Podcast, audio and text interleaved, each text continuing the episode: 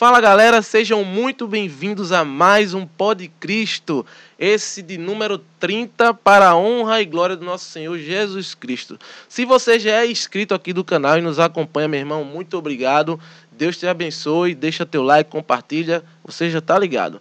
Se você é novo, não conhecia ainda o Pod Cristo e chegou agora, é o primeiro programa que você está assistindo, meu irmão, seja muito bem-vindo, é uma alegria ter você aqui.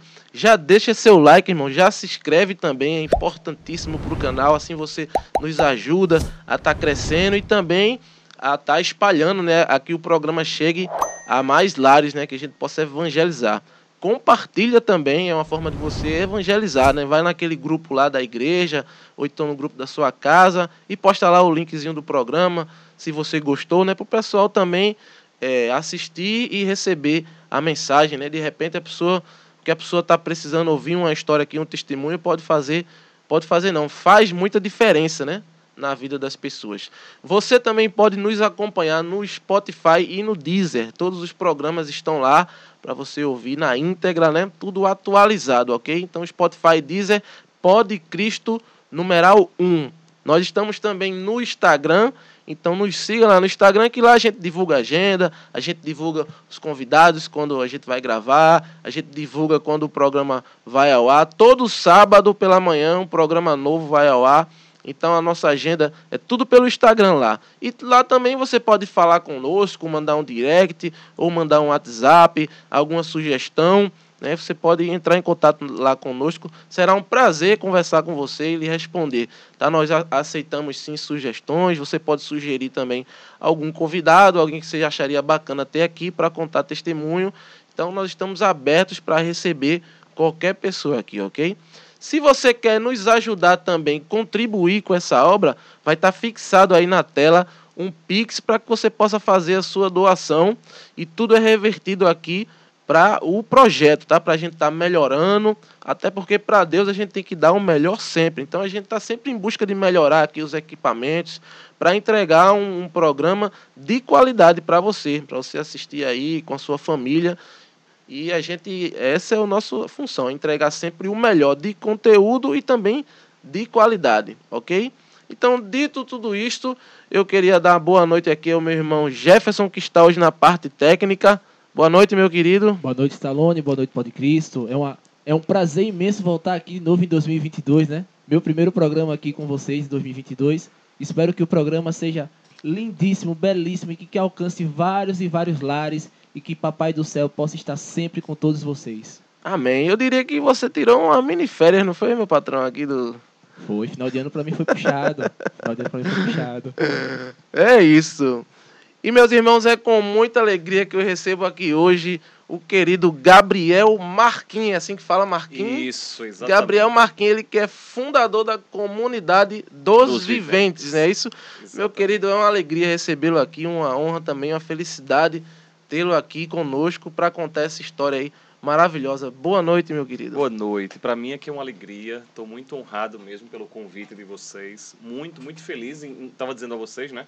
Feliz em ver essa, essa ousadia, né, de, de ter um, de abrir um estúdio, né, de, de se colocar à disposição e fazer da melhor forma possível, né, ver os equipamentos. Eu estava te dizendo, né, que eu trabalhei, eu sou jornalista e trabalhei muito tempo na, na rádio CBN, na rádio jornal, uhum. né, no sistema jornal do comércio de comunicação. E tá acostumado, aquela, né? É, estou acostumado a esse mundo de, de, de, jornalismo e tem toda aquela parafernália, né? E Isso, às é. vezes a gente pode achar que para começar alguma coisa para Deus ou para qualquer outro projeto, mas para Deus precisa necessariamente já ter toda aquela parafernália para fazer o bem, né? E vocês começaram, né, de, de forma é, é, é improvisada, né, Isso aqui, passos, com a nossa humildade aqui, mas, mas ao mesmo vai. tempo, gostei muito do que você disse agora, Anderson. É verdade, os primeiros passos a gente vai dando de forma improvisada, mas para Deus o melhor. Então, a é gente isso. precisa ir aos poucos dando o melhor vamos também, buscar, né? Vamos buscar. Se para os projetos do mundo o mundo das melhores condições, para Deus tem que ser as melhores condições também, né? É então, isso. estou muito feliz, muito, muito contente mesmo de estar aqui. Que maravilha. Eu não sei se alguém já lhe disse isso que eu vou dizer, irmão. E eu não sei se Jeff também é, é, sente. Mas assim, a sua fisionomia, ela transmite uma paz muito grande. Eu não sei se você teve essa sensação. Não é? Dá, um, dá um, um, uma impressão de que você é uma pessoa muito serena, muito É, eu tô não sei. procurando ser. Condiz, meu irmão. Eu tô procurando ser, né? Condiz, condiz, condiz. Eu tô procurando ser. Na realidade, eu, eu acho que o meu temperamento não é tão pacífico. E é. Mas como a gente segue um homem que pede pra gente se tornar, então eu tô procurando ser, né? É, Essa irmão, minha- é pelo é menos a fisionomia né? você já tem. Olha aí. Já é alguma coisa. É, né? exato. Jesus disse que tem que ser manso e humilde de coração. Se Isso, o rosto já é, é. já é alguma coisa, né? pra mim é, foi isso aí Já é. que passou. Muito, muito bom. É- é- Eu gosto muito de um, um- o primeiro, a primeira frase de um livro de Voltaire chamado Cândido. A primeira frase ele diz: "Sua fisionomia anunciava a sua alma". E eu gosto muito dessa dessa dessa frase porque lembra muito também uma, uma outra coisa que tem nas escrituras, né? A boca fala aquilo que o coração está cheio, né? Verdade. E aí quando você diz isso, né? O, o rosto é, é, fala de paz. Deus queira que a alma também esteja nessa, nessa realidade, né? Já que o rosto anuncia a alma da pessoa, né? Que maravilha. Então vamos conhecer, né, antes da gente falar da comunidade em si, vamos conhecer um pouco mais sobre Gabriel, quem foi e quem é. Atualmente, Gabriel, idade, casado, Vamos lá. filhos, Vamos lá como então. é? Eu tenho 34 anos, Olha aí. né? Sou de São Caetano, né? De, daqui de Pernambuco. Sou de Ah, São, Caetano. Ver- na- nasci aqui em Recife, mas logo depois de nascido já fui para São Caetano. Logo depois é, é- é força de expressão, porque quando eu nasci eu tive um, um problema sério de, de, de saúde. Foi Passei mesmo? 15 dias na, na, na UTI entre a vida e a morte, porque meus pais tiveram um problema chamado. Na verdade, não são eles que têm, né? Sou eu que tenho, incompatibilidade sanguínea. Né? O, o sangue dos dois deu lá um cruzamento Sei. e isso dá uma série de, de, de problemas de saúde para a criança. Eu e minhas duas irmãs tivemos, mas no meu caso, eu era o primeiro filho, foi mais, mais grave, então eu passei 15 dias eh, na UTI entre a vida e a morte, foi um, um tempo bem Caramba. difícil, é, obviamente não lembro. Sua batalha começou cedo, não foi, Bem irmão? cedo, bem cedo, Anderson. Eu não imaginava tudo que viria depois.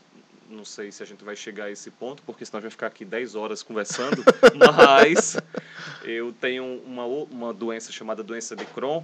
E há dois anos também, 2018 e 2019, novamente fiquei entre a vida e a morte. Passei um tempo considerável na UTI. Foi aí que Dom Henrique entrou na minha vida de um jeito muito muito profundo, muito íntimo, né, Dom Henrique.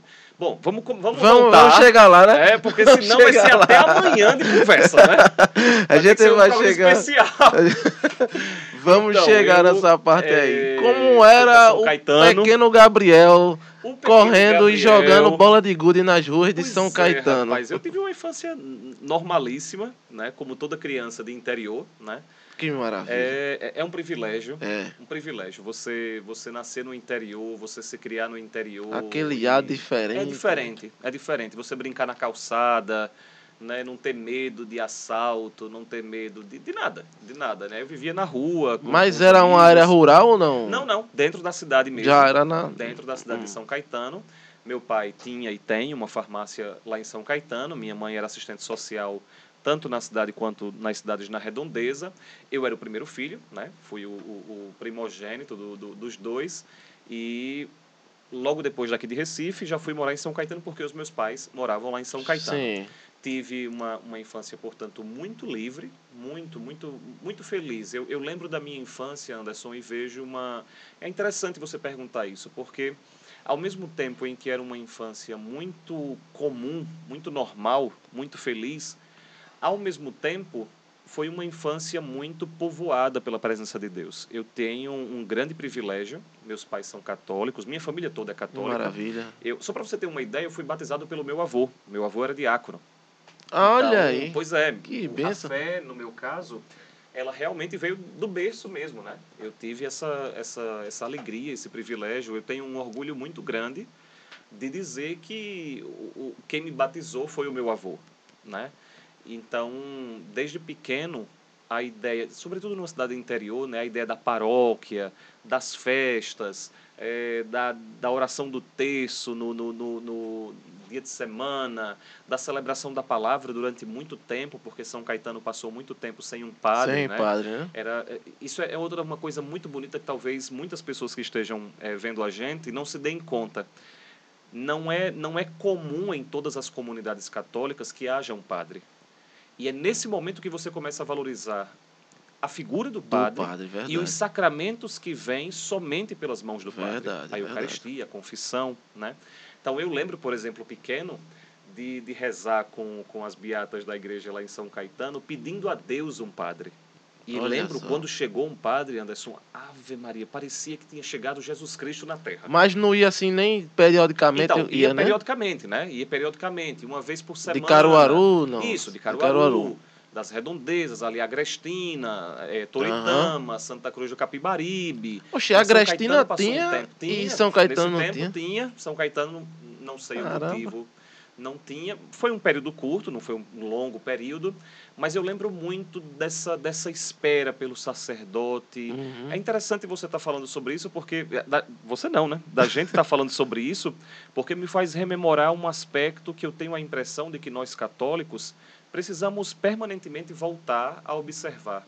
Né? A figura central do, do padre, a necessidade que nós temos Sim, do ministério verdade. sacerdotal. Então, desde pequeno, fui, fui muito povoado disso, né? Minha vida, minha infância foi muito atravessada disso. Lembro, por exemplo, eh, o meu pai em São Caetano só tinha um, um padre, era um padre para atender, você sabe, a cidade e a zona rural. Então é aquela correria a vida do padre. Muita capela lá, Gabriel. Muitas capelas. Os distritos, né, a- a- as zonas rurais com, com os seus distritos, e todo distrito tem a sua capela. Aí tem um sítio que é longe, e aí tem uma capelinha lá que atende aquela redondeza. Então o padre sempre foi uma, uma figura difícil de, de, de dar conta de tudo. Verdade. Só tinha missa no sábado à noite. O meu pai, comerciante, não podia ir à missa com muita frequência. Era nossa mãe que levava a gente à missa com mais frequência.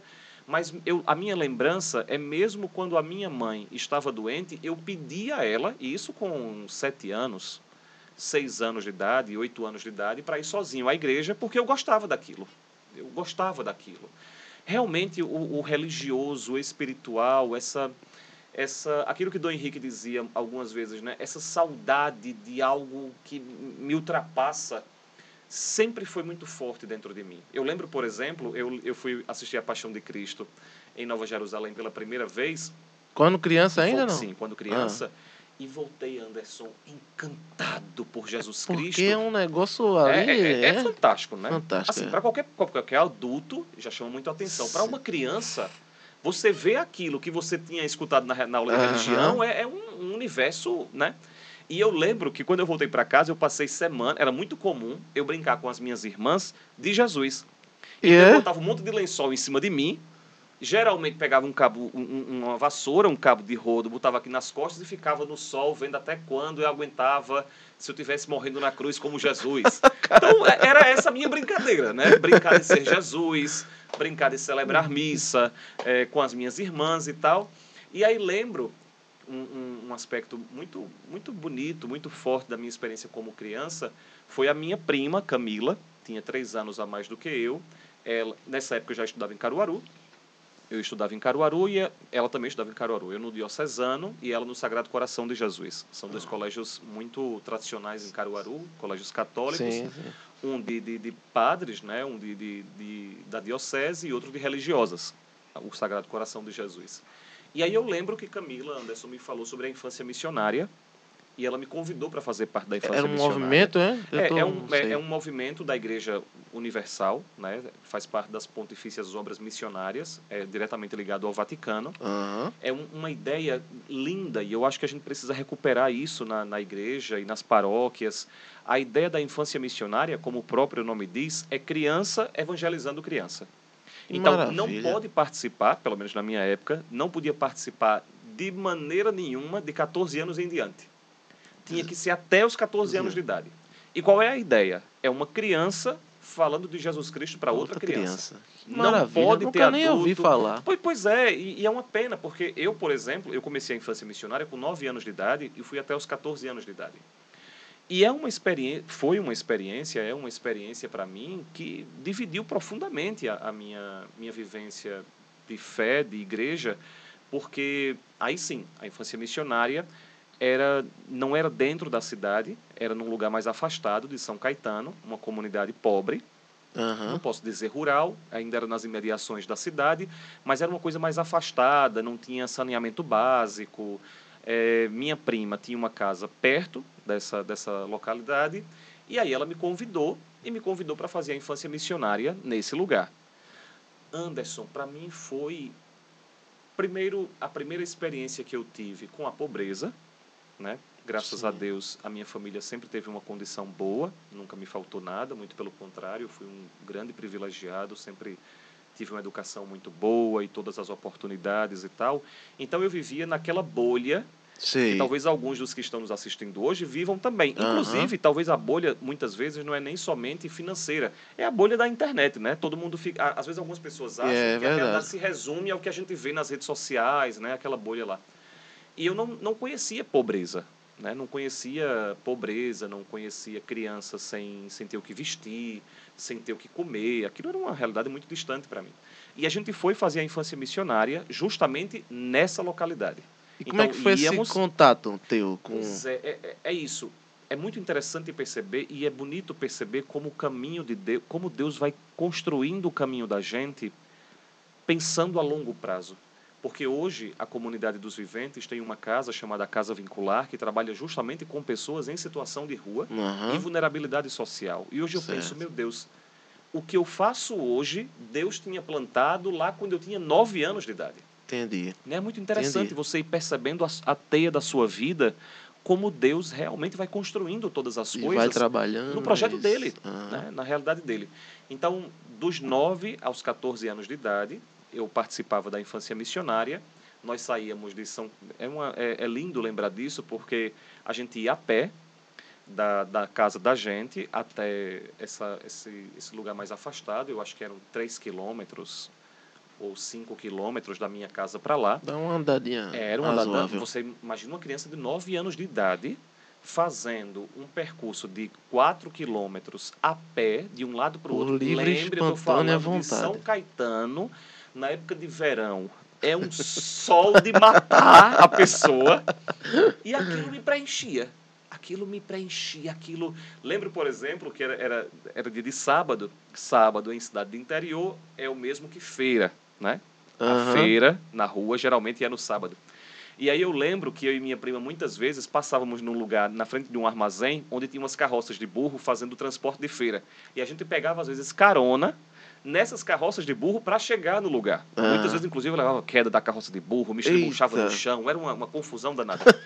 Mas é isso, veja, com nove anos de idade isso me preenchia, né? Isso me é- veja que esse universo de igreja, de fé, de, de espiritualidade permeou a minha vida com Sempre Deus teve desde presente. pequeno, Sempre teve presente, desde né? pequeno, né? E aí nesse momento, na infância missionária, eu aprendi primeiro a estar atento e a ser sensível à dor do outro.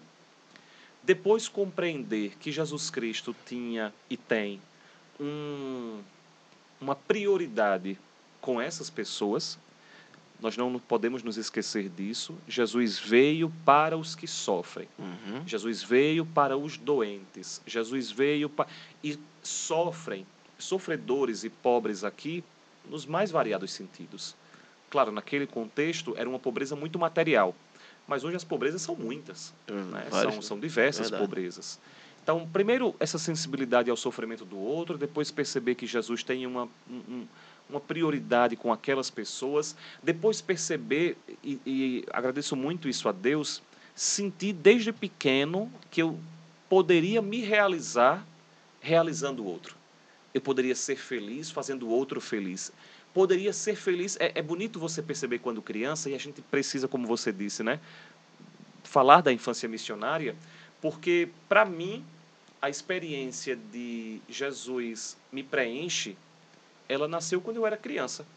E ela nasceu quando eu falava de Jesus Cristo. Porque como eu era um missionário, né, uma criança missionária, como eu falava sobre Jesus a outras crianças, aquilo me preenchia, aquilo me encantava, aquilo me deixava feliz. Aí eu voltava para casa e colocava o rodo no, no- no- no- nos braços e ficava Ia brincando de Jesus de Jesus novo. crucificado. Então, enfim, desde pequeno, essa foi a minha, minha experiência de fé. Claro que chega um determinado momento em que os questionamentos aparecem, né? E em mim, desde cedo, eles apareceram, porque enquanto essa experiência acontecia, eu também cada vez mais lia. Eu sempre gostei muito de história, muito. Eu Uhum. adorava, his- gosto muito ainda hoje, mas na, no colégio eu amava profundamente estudar história, né? História antiga, história moderna. E aí chegou um determinado momento, Anderson, em que se tornou um conflito duas coisas. A primeira, observar a história da igreja e ver que em muitos momentos nós pisamos na bola. Sei. E por que eu digo nós? Porque nós somos igreja. Então, Sim. é. hoje eu tenho essa compreensão, é claro. Naquele momento era a igreja errou na Inquisição, Sim, na- nas sim. cruzadas, eh, na indulgência e tudo mais e tal. não- não- enfim, eu teve esse momento de crítica à igreja, mas ao mesmo tempo tinha uma outra coisa que me atraía muito. Eu via, eu lia a história de homens e mulheres que haviam dedicado a própria vida a grandes ideais. E essas pessoas me entusiasmavam. Sobretudo, e aí graças a Deus, Deus foi fazendo um caminho comigo. eh, minha mãe, como era assistente social, é assistente social, eu ia depois nos livros dela e lia, por exemplo, a história de comunistas como Che Guevara e Fidel Castro e Olga Benário. Enfim, isso me entusiasmava muito, porque essas pessoas tinham dado a vida por grandes ideais. Estavam Por causa, dispostas né? a morrer por aquilo em que elas acreditavam.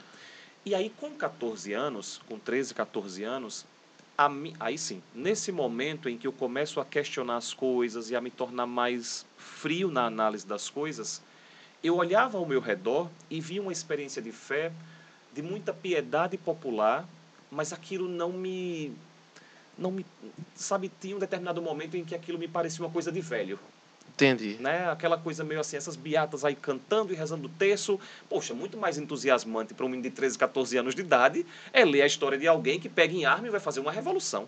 né? Era muito mais empolgante isso. Entendi. E aí isso começou a me dar um... Conflito. É, um conflito. Poxa vida, isso está me, me, me encantando mais, isso está me atraindo mais do que esse cristianismo. Felizmente, eu conheci um padre que me disse foi ele foi muito muito inspirado porque ele disse Gabriel eu concordo com você eu acho que muitas vezes nós cristãos podemos nos tornar mornos sem uma experiência de profundidade de radicalidade mas eu vou lhe falar de um Jesus Cristo que é o maior revolucionário que já passou pela face da terra quando ele me disse isso, ele me, já me, me, me ganhou daí. Jesus Cristo, o maior revolucionário da Terra. Eu disse, opa, tô gostando disso. Vou pra casa E aí- botar o cabo de vassoura de novo Vou voltar e me lembrar das minhas origens. Aí quando ele me disse, Jesus Cristo foi o maior revolucionário que passou na face da Terra, aí quando ele colocou na minha mão o Evangelho, porque até então eu escutava sobre Deus na missa, o Evangelho que era proclamado, mas não era, enfim, e é natural, né? O, o, o que responde às suas perguntas com 9 anos não é a mesma coisa de alguém com 15. Sim, sim. Depois com 34, como eu. Sim, claro sim. que você vai aprofundando a sua Verdade. experiência. O padre, então, colocou na minha mão e me apresentou um Jesus que eu não conhecia, o Jesus dos evangelhos. O Jesus que diz: quem não deixar pai, mãe, filhos e campos por causa de mim não é digno de mim. Quem deixar pai, mãe, filhos e campos receberá cem vezes mais e ainda mais a vida eterna. Deixe tudo e dê aos pobres, depois você vem e me segue. Se lhe chamam para andar dois quilômetros, ande quatro. Se esbofeteiam a face direita, dê a face esquerda. Quem não perder a própria vida não é digno de mim. Quando eu fui lendo esse Jesus, aí a coisa foi voltando. Aham. Lendo esse Jesus de radicalidade, de, de, de quem dá tudo, ganha tudo. Chegar no templo e quebrar Isso, tudo. Tá Isso, tudo errado, amigo. isso me interessava. Quando eu via esse Jesus, aí eu pensava, poxa, esse Jesus responde os meus desejos. Porque eu queria ser um revolucionário como aqueles que eu via no livro de história. Só que chegou um determinado momento que eu percebi. Aqueles revolucionários estavam dispostos a matar por aquilo em que eles acreditavam. E Jesus estava disposto a morrer por aquilo em que ele acreditava. Isso deu um curto-circuito na minha cabeça. Aham. Porque me pareceu que era mais lógico matar por aquilo que acreditava. Resolve mais rápido. Entendi. Eu Entendi. discordo de você, eu lhe mato, eu lhe... pronto, acabou.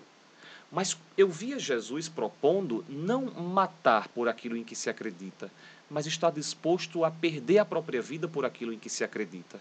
Aí eu percebi que a proposta de Jesus não era mais lógica, mas era verdade. Ali estava a verdade. Então, primeiro isso, um Jesus que eu não conhecia, um Jesus revolucionário, um Jesus que, que pede tudo do ser humano. Depois, ele me apresentou os primeiros cristãos. Eu não conhecia a história dos primeiros cristãos, e os primeiros cristãos foram e são, para mim, ainda hoje, a grande referência de cristianismo, porque está lá. Eles tinham tudo em comum e não havia necessitados entre eles. Está lá nos Atos dos Apóstolos. Lá no capítulo 2 dos Atos dos Apóstolos está claro. Eles eram perseverantes à oração, ao ensinamento dos apóstolos, eles colocavam tudo em comum e não havia necessitados entre eles. E quanto mais eu ia lendo a história dos primeiros cristãos, que eles sim morriam por causa do seguimento de Jesus, eu me perguntava, meu Deus, quem são essas pessoas que estão dispostas a perder a própria vida por Jesus Cristo? Isso me entusiasmava profundamente. Uhum. E a terceira coisa que eu fui descobrindo com o passar do tempo, e aí tem muita relação com o fato de eu fazer teatro durante esse tempo, foi a história dos santos, sobretudo de São Francisco. É, mais uma vez, né, você vai percebendo como Deus vai conduzindo a sua história, porque nesse tempo eu fazia teatro no Colégio Diocesano, e aí, Anderson, lá na oitava série, eu fazia parte do grupo de teatro e o colégio ia montar uma peça chamada Canção de Assis. E nessa peça, A Canção de Assis, aparece São Francisco. A história é uma peça infantil, um menino perde o seu burro, um burrinho, ele vai procurar o seu animal de estimação, encontra São Francisco no meio do caminho e São Francisco vai ajudá-lo a encontrar o seu animal. E aí a história é linda, é, é infantil, mas é uma história profunda, bonita mesmo. E aí tem um determinado, não sei se o pessoal que está acompanhando a gente sabe disso, mas tem uma, uma coisa chamada leitura de mesa antes dos ensaios. O que é leitura de mesa? O diretor distribui os textos da peça para todos os atores eles sentam numa mesa como a gente está aqui e cada um vai ler um personagem aleatório. E esses personagens vão sendo trocados. O diretor vai vendo como cada um lê cada personagem e aí o diretor, depois disso, vai dizer: Anderson vai fazer esse personagem, ah, Gabriel, é assim. Jefferson vai fazer esse personagem e tal. Entendi. Quando chegou a hora de eu fazer a leitura de São Francisco, como era nesse tempo em que eu estava meio arredio, a igreja, a religião e tal, eu fiz debochando. E foi? Assim, fazendo de qualquer jeito. Sim. Eu não queria fazer São Francisco porque eu achava aquela coisa piegas, um santo medieval, que besteira, não sei o que, aquela coisa adolescente. E aí eu fiz bem. Quando terminou, a minha professora Maria Alves disse: Gabriel, você é, não fez bem, Francisco. E eu queria que você fizesse de novo.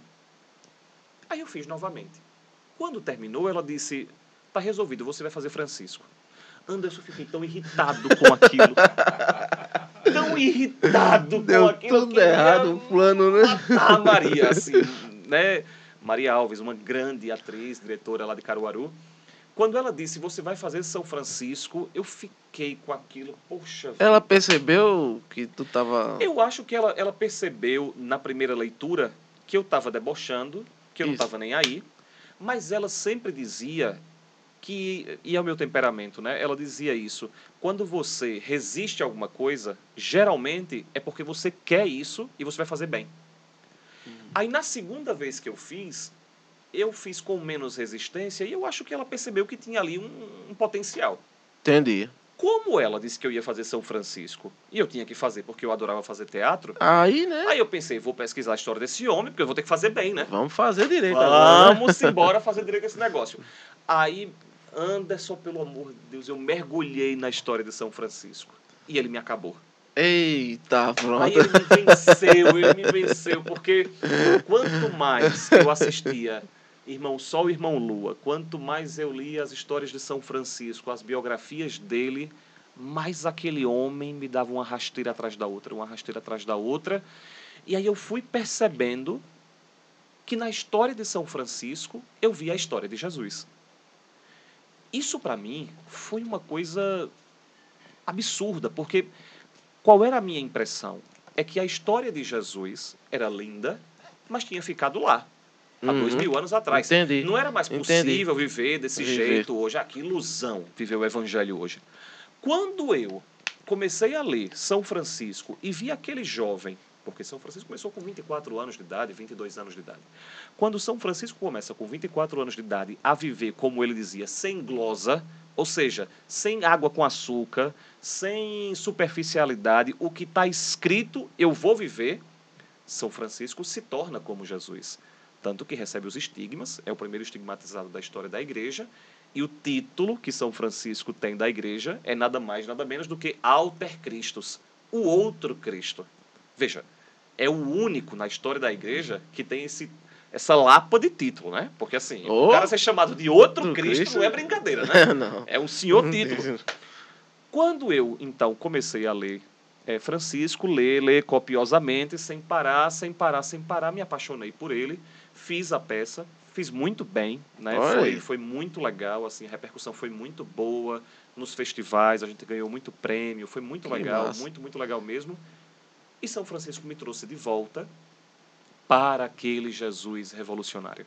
Porque também São Francisco foi um homem que, na sua época, fez uma grande revolução. Para você ter uma ideia, Anderson, eu, eu sou um leitor assíduo de, de, de Francisco, inclusive sugiro a todo mundo que está vendo a gente, não deixem passar esta vida sem, Sem ler um ler. livro chamado O Irmão de Assis, de Inácio Larranhaga. Leiam O Irmão de Assis. Esse livro é fantástico. Um, olha, um católico que passe essa vida sem ler O Irmão de Assis não fez tudo. Tem, tem, tem que ler, tem que ler. Eu, eu não sou, confesso que sou, não sou muito bom de leitura, né? Eu, é difícil ler, mas eu comecei a ler um livro de Francisco. Quando terminar aqui, eu vou mostrar a você qual é. Não sei se você já leu, Ah, porque eu sim, não tá tô em lembrado do autor agora. Ah, Mas eu comecei a ler, Ah, quero ver. é, comecei a ler ele, vou também depois ler Agostinho, né? Vou Quero- começar a ler, sim, a ler É, mais. Uma das coisas, veja, é bonito você perceber na história de Francisco como ele transformou uma cidade, Assis no caso, e o mundo inteiro. Para você ter uma ideia, Anderson, os biógrafos de Francisco dizem que quando ele deixou os bens, né, e o, a casa dos pais e foi morar é, com os pobres e nos bosques de Assis, os homens começaram a deixar tudo, né, São Bernardo, São Leão, né, esses homens começaram também a deixar tudo Uhum. para você ter uma ideia de onde a coisa chegou, aquilo que a gente chamaria hoje de a Câmara de Vereadores de Assis foi falar com Francisco pedindo a ele que não recebesse mais os homens porque a cidade estava acabando. Eita, Os homens todo estavam mundo. todo indo embora, entendeu? Assim, estavam deixando os negócios, o dinheiro, os trabalhos. Alguns queriam deixar a esposa, os filhos. Porque São Francisco Que exerceu exemplo, um né, poder de atração enorme, né? E, e é isso. Quando Jesus diz, quando eu for levado da terra, atrairei todos a mim, é a verdade. Quando nós vivemos como ele, ele atrai todos a ele. Uhum. Mas enfim, essa foi então um pouco a minha experiência lá na infância, né, lá em São Caetano, na infância missionária, depois no teatro, um tempo em que eu fiquei numa certa resistência. Felizmente, teve tive essa oportunidade de com Francisco, com Jesus dos evangelhos, com a vida dos primeiros cristãos retomar e sem dúvida nenhuma, para mim tem uma uma experiência que foi fundamental, que foi a minha experiência da Crisma. Eu fiz, aí eu já morava aqui em Recife. Essa peça, quantos anos mais ou menos? Eu tinha 13 anos, 14 anos. Ah, foi, né? Entre 13 e 14 anos Entendi. eu tinha nessa peça. E aí vim morar em Recife para fazer ensino médio. Fui até a Hum. oitava série lá em Caruaru. Família aqui, não? Sim, minha família toda é daqui. Só meus pais que estavam em São Caetano. Ah, minha tá. família toda, como um todo, é toda do interior. Mas você deve saber, né? As oportunidades maiores naquele tempo estavam aqui, né? Sim, aqui na capital. Sim, sim. Então, os meus tios, meus pais, meus tios, saíam dos seus interiores, vinham morar em Recife. Todos eles ficaram aqui. Os meus pais foram os únicos que voltaram. Ah, voltaram para o interior. né? Entendi. E aí eu fiz o caminho inverso. Eu morei lá, vim para cá e fiquei. Desde então nunca voltei mais para São Caetano. Então vim no ensino médio para cá, para Recife, para estudar no Colégio Damas, aqui em Recife. E novamente tive uma experiência que foi muito importante. Mais Assim, conflitos? Sim, sem dúvida, sem dúvida. Primeiro porque no primeiro ano, quando eu vim para cá, a minha adaptação foi muito difícil. Foi? Muito Uhum. difícil. Eu sofri muito. Porque, imagina, Anderson, eu, eu morava em São Caetano, uma cidade que hoje tem 45 mil habitantes. Quando eu morava lá, São Caetano tinha 30 mil habitantes, Entendi, 35 mil entendi. habitantes. Uma cidade pequena. Quando você chega em Recife, É, realmente. um milhão de pessoas, pegar ônibus lotado, a cidade enorme, aquela Grande, agonia. coisas. Para mim foi uma, um, um sofrimento muito grande. Adaptação, né? Realmente foi muito difícil, apesar de eu ter vindo morar na casa dos meus tios, que sempre foram muito, muito generosos, muito acolhedores, como pais realmente. Mas sair de um colégio menor para um colégio tão grande, sair de uma cidade pequena para uma cidade tão grande foi muito difícil. Foi nesse ano que eu tive uma, uma, uma doença, a doença de Crohn, é uma doença crônica, não, não tem cura, e é uma doença que tem me acompanhado, então, dos 15 anos para cá.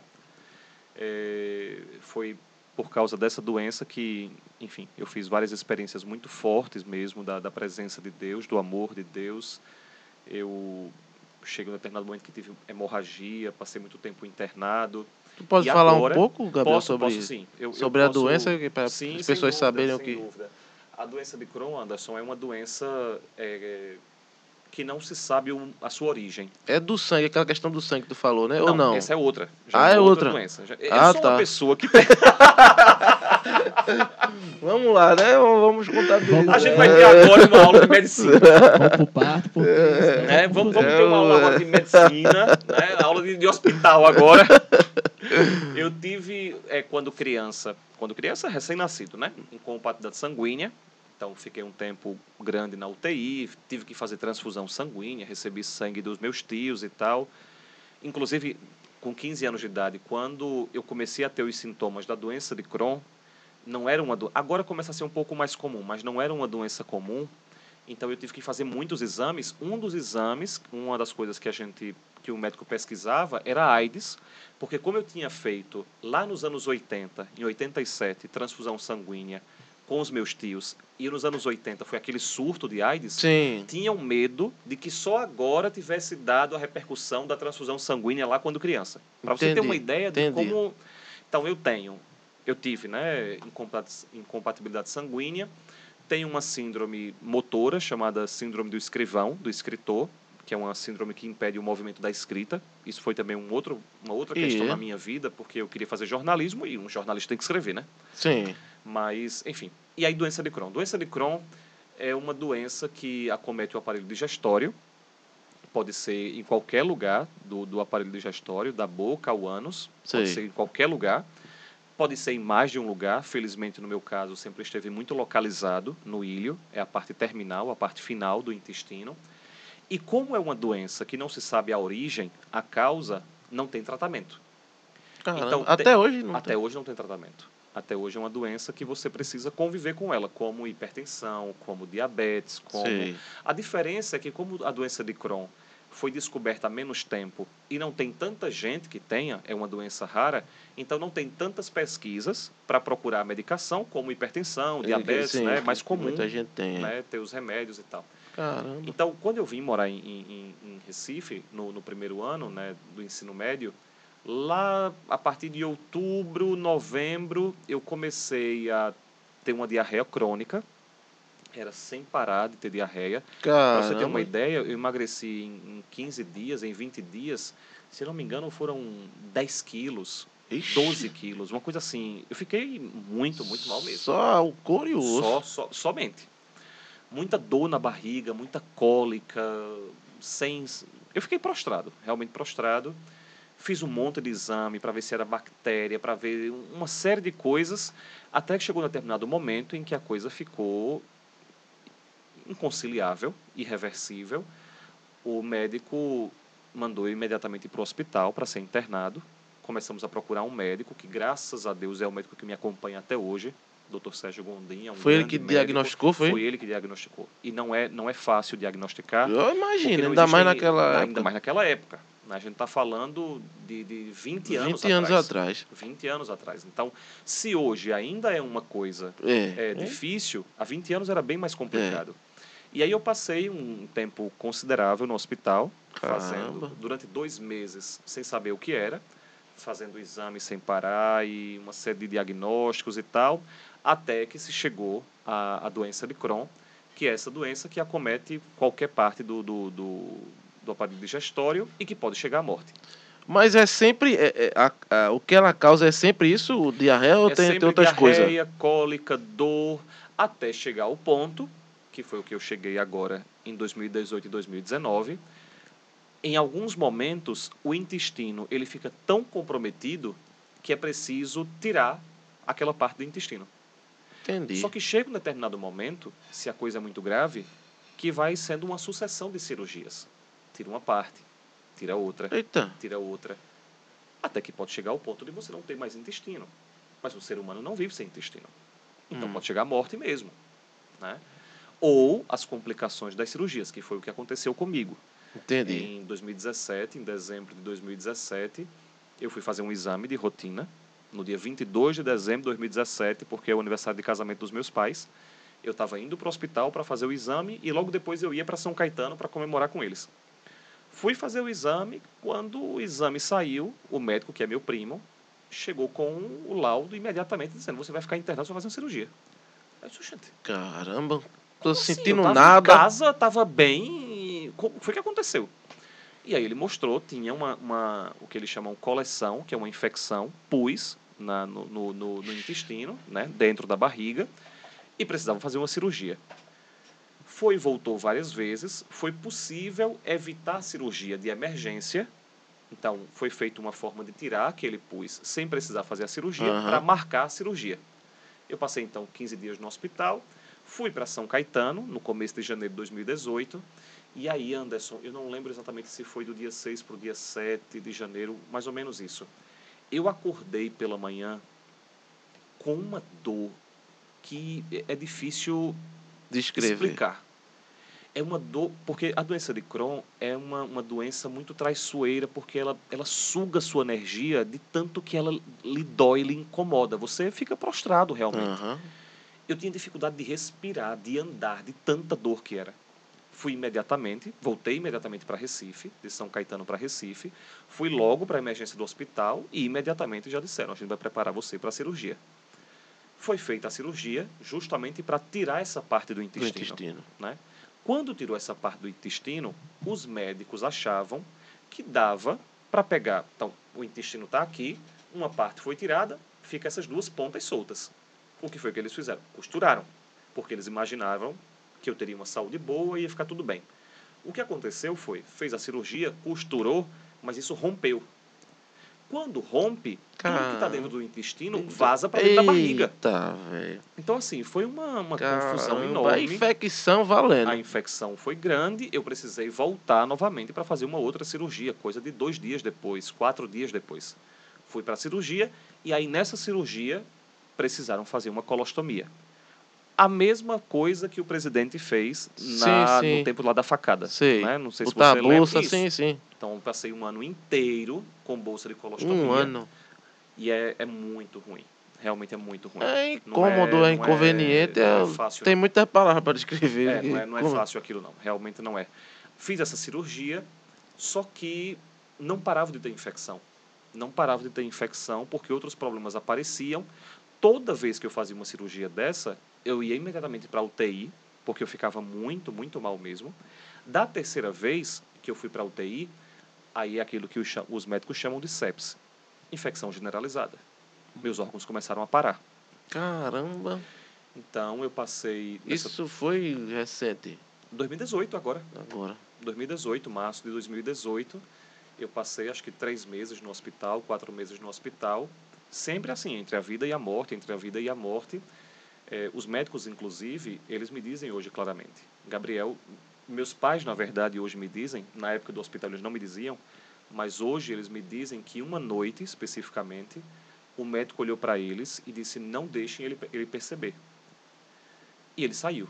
E os meus pais não tinham coragem de perguntar o que é que eles não podiam me deixar perceber. Ah, Mas estava claro que eu estava próximo de morrer. entendi. E hoje o médico me diz isso. Né? Assim que eu tive é, é, alta, ele foi no meu quarto e disse: Gabriel, eu vou lhe dizer de uma forma metafórica para você entender. O seu avião, por pouco, não caiu. Você ia morrer. Uhum. E realmente, eu, eu meu, o- o- os rins começaram a parar, o fígado começou a parar, eu já comecei a usar aquela ventilação superficial, porque Sim. os pulmões estavam também começando a ficar Parando. com, com dificuldade. Eu já ia começar a fazer hemodiálise. Hemodiálise. Aí o que acontece nesse caminho? Um dia, Padre Fábio, Padre Fábio daqui, de, de Recife, Acho que eu sei quem é. um altão, Já o que eu mesmo que a gente tá pensando, não? pode ser que vocês, conheçam. Ele é responsável pelas novas comunidades aqui em Recife. Ah, sim, sei. Eu sei quem é, mas não é o que eu tô pensando, não, mas eu sei quem é. Que é da nova comunidade, eu sei quem é. Isso. Ele estava numa reunião da CNBB, dos bispos aqui do regional. E comentou que eu estava na UTI com os bispos. Os bispos, por uma misericórdia de Deus, veja, eu, eu, eu falo sobre isso e sempre fico sem palavras, Anderson, porque quem sou eu, né? Os bispos pediram para ir no hospital me visitar. Hum. E aí foram me visitar nada mais, nada menos do que quatro bispos com o Padre Fábio. Dom Fernando, nosso arcebispo, Dom Dino, na época bispo de Caruaru, hoje bispo emérito de Caruaru, Dom Genival, bispo emérito de Palmares, e Dom Henrique Soares, naquele tempo bispo de Palmares, que faleceu de Covid. Os quatro foram me visitar, dois e dois, porque eu estava numa ala da, da UTI, eh, de pacientes que, enfim, têm doença infecciosa e pode ser, era todo mundo Podia entrar é, todo mundo, um né? protocolo, Podia era, era entrar uma de- questão, Aham. era muito difícil, muito, muito difícil mesmo. E aí, é muito bonito lembrar disso, e é é interessante estar falando sobre isso com você agora, porque me recorda aquilo que a gente conversava agora há pouco, né? Os quatro foram me visitar na UTI, os quatro rezaram sobre mim, os quatro impuseram as mãos sobre mim, inclusive lembro ainda hoje quem, porque foram Dom Dino e Dom Henrique, Dom Genival e Dom Tu Fernando. tava consciente? Tava, tava consciente. Agora é interessante isso, é, Anderson. É uma consciência diferente. É uma consciência diferente. Eu não tinha percepção de que eu estava perto de morrer naquele momento, mas hoje eu consigo compreender o que significa estar perto da morte, porque a minha sensação naquele momento já não era de que eu, a minha sensação é de que eu estava fora daquilo. Entendi. É como se eu observasse a situação. Eu sofri muito no período antes dessa terceira UTI de tantos, de tantos exames, de tanta furada, de tanto incômodo. Para você ter uma ideia, quem for de, de, de saúde vai entender o que eu vou dizer agora. Eu fazia um exame chamado gasometria. Gasometria é um exame de sangue profundo. A pessoa vem com uma agulha, coloca no seu braço e vai procurar a veia. Só que é profundo. Menino, Ele- procurar agora lá dentro, né? Exatamente. Então ele fica ali Misericórdia. furando por dentro. Não é um exame de sangue em que é superficialmente se Sim. coloca. em que- Não é isso. Aquilo para mim era um drama. E eu fazia muitas vezes aquilo. Era, é muito, muito sofrimento aquilo. Na UTI, eles faziam, se eu não me engano, a cada três horas e eu já não sentia. Eu já estava Já entregue. tava? Entregue, realmente entregue. E aí foram os quatro me visitar. Nesse momento especificamente, o médico, minha situação estava muito, muito delicada, e como já era uma série de órgãos, precisou fazer uma junta médica para me acompanhar. Então tinha um nefrologista, um pneumatologista, um clínico geral, um infectologista. Eles se reuniam uma vez por dia, um pouco mais afastados para não escutar, para ver qual seria o procedimento. No dia anterior à visita dos bispos, ou no próprio dia, o meu médico, o que me acompanhava já há muitos anos, entrou sozinho comigo no quarto e disse: Gabriel, eu queria conversar uma coisa com você. Eh, nós conversamos e nós temos uma alternativa. Nós vamos aumentar a sua dose de corticoide. Eu tive um fio de lembrança de Dr. Sérgio me dizendo no consultório dele, anos antes, que o corticoide ele é uma via de mão dupla. É um remédio muito forte. Então, ou ele vai lhe ajudar, é uma bomba que vai lhe ajudar a sair logo da situação, ou vai precipitar logo a situação. É um extremo, um É, ou outro é um extremo. ou outro. Quando ele disse isso, eu disse, doutor Sérgio, não foi corticóide que o senhor disse que poderia precipitar as coisas? E ele ainda hoje me diz: Gabriel, eu não imaginava que você ia lembrar disso. Eu me calei e saí. Para você ter uma ideia de como a, a, situação já era tensa, já era uma coisa muito tensa sim, mesmo. Né? Sim, assim, sim. A, e, e, fora da, do hospital, era uma sucessão de cerco de Jericó, de adoração. As novas comunidades, inclusive, eu tenho uma, uma gratidão. Eu nunca vou agradecer o suficiente sobretudo uma, uma missa e uma adoração que foi feita nessa intenção, pela minha recuperação, é, é articulada pelas novas comunidades. Uhum. Foi feita lá no, no, no, no convento de Frei Damião. E ainda hoje, muitas pessoas que não me conhecem me encontram no, nos, nos encontros, nos retiros, e dizem: Gabriel, eu fui para aquela missa, para aquela adoração, porque o pessoal da minha comunidade me chamou, e ali eu voltei a crer em Deus. Ali eu voltei a comungar. Ali eu voltei a me confessar. Porque foi uma experiência que me transformou profundamente. E aí isso vai me lembrando, Anderson, como a experiência da nossa fé é verdade. Aquilo que São Paulo diz: não existe salvação sem derramamento de sangue. Alguém precisa pagar o preço pela salvação dos outros. E eu percebo que Deus se utilizou daquele momento do meu sofrimento. Com certeza. Para chegar a outras pessoas. Sim. Então, era esse o cenário. Os bispos foram me visitar, esses quatro bispos foram me visitar. Lembro, inclusive, ainda hoje, né, há, pouco tempo eu estava na Canção Nova, fui dar uma, uma entrevista lá no, no programa da Canção Nova falando sobre Dom Henrique. E, e, voltei a lembrar da oração de Dom Henrique enquanto ele impunha as mãos sobre mim. E foi muito bonito porque a, a minha sensação era de ver novamente Pedro, João, passando e dizendo: ouro e prata não tenho, mas o que eu tenho eu te dou. Em nome de Jesus Cristo, levanta e anda. Sim, e sim. eles impondo as mãos sobre mim, e depois eles saíam da UTI rezando pelos pacientes. Uma cena linda, realmente. Inexplicavelmente, no dia seguinte eu comecei a melhorar. Mas assim. O corticoide tomou, não? Tomei o corticoide, Tomou. o que poderia de, ser sim. um drama, e comecei a melhorar. Inclusive, já estava preparada a, a, a, os procedimentos de hemodiálise, porque meu, meu rim não estava mais funcionando. Uhum. E não precisei mais. Tudo começou a reverter, tudo começou a reverter.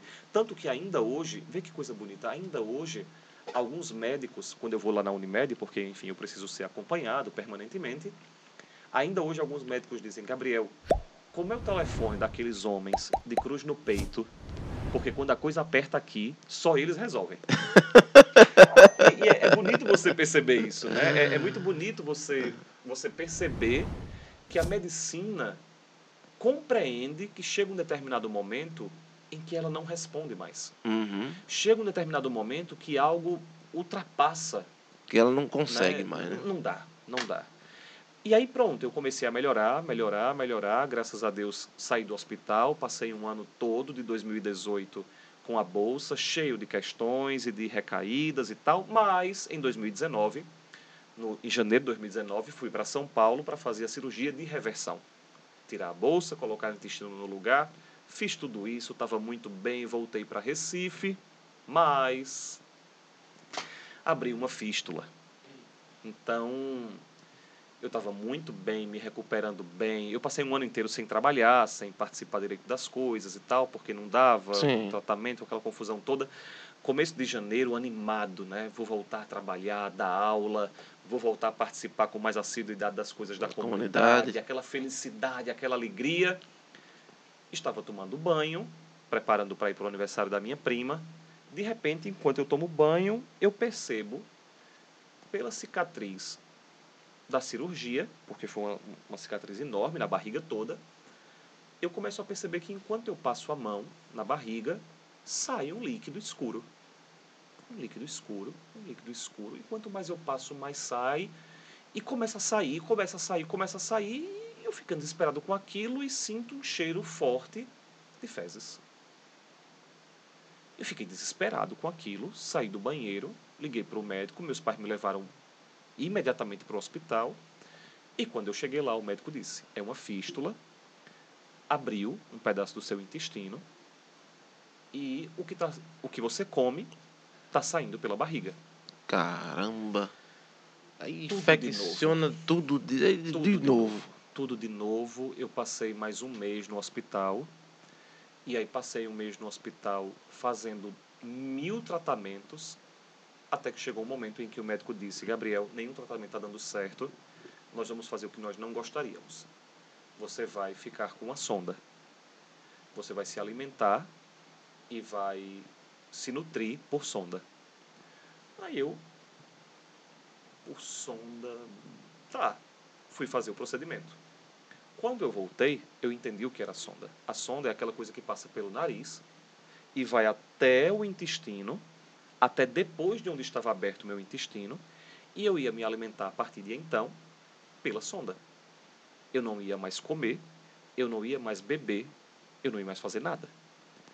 E foram quatro meses Assim. sem comer, sem tomar água, sem nada, Anderson. Nada. Para você ter uma ideia, a, a sonda ela entra pelo, pelo nariz, passa pela garganta, passa pelo esôfago todo, pelo estômago, até chegar ao intestino. Isso, exatamente. Uma sonda nasogástrica. Ela ficava numa posição na corda vocal que quase impedia de falar. Então eu passei Caramba. quatro meses quase sem falar. Eu falava muito baixo, sem conseguir vento.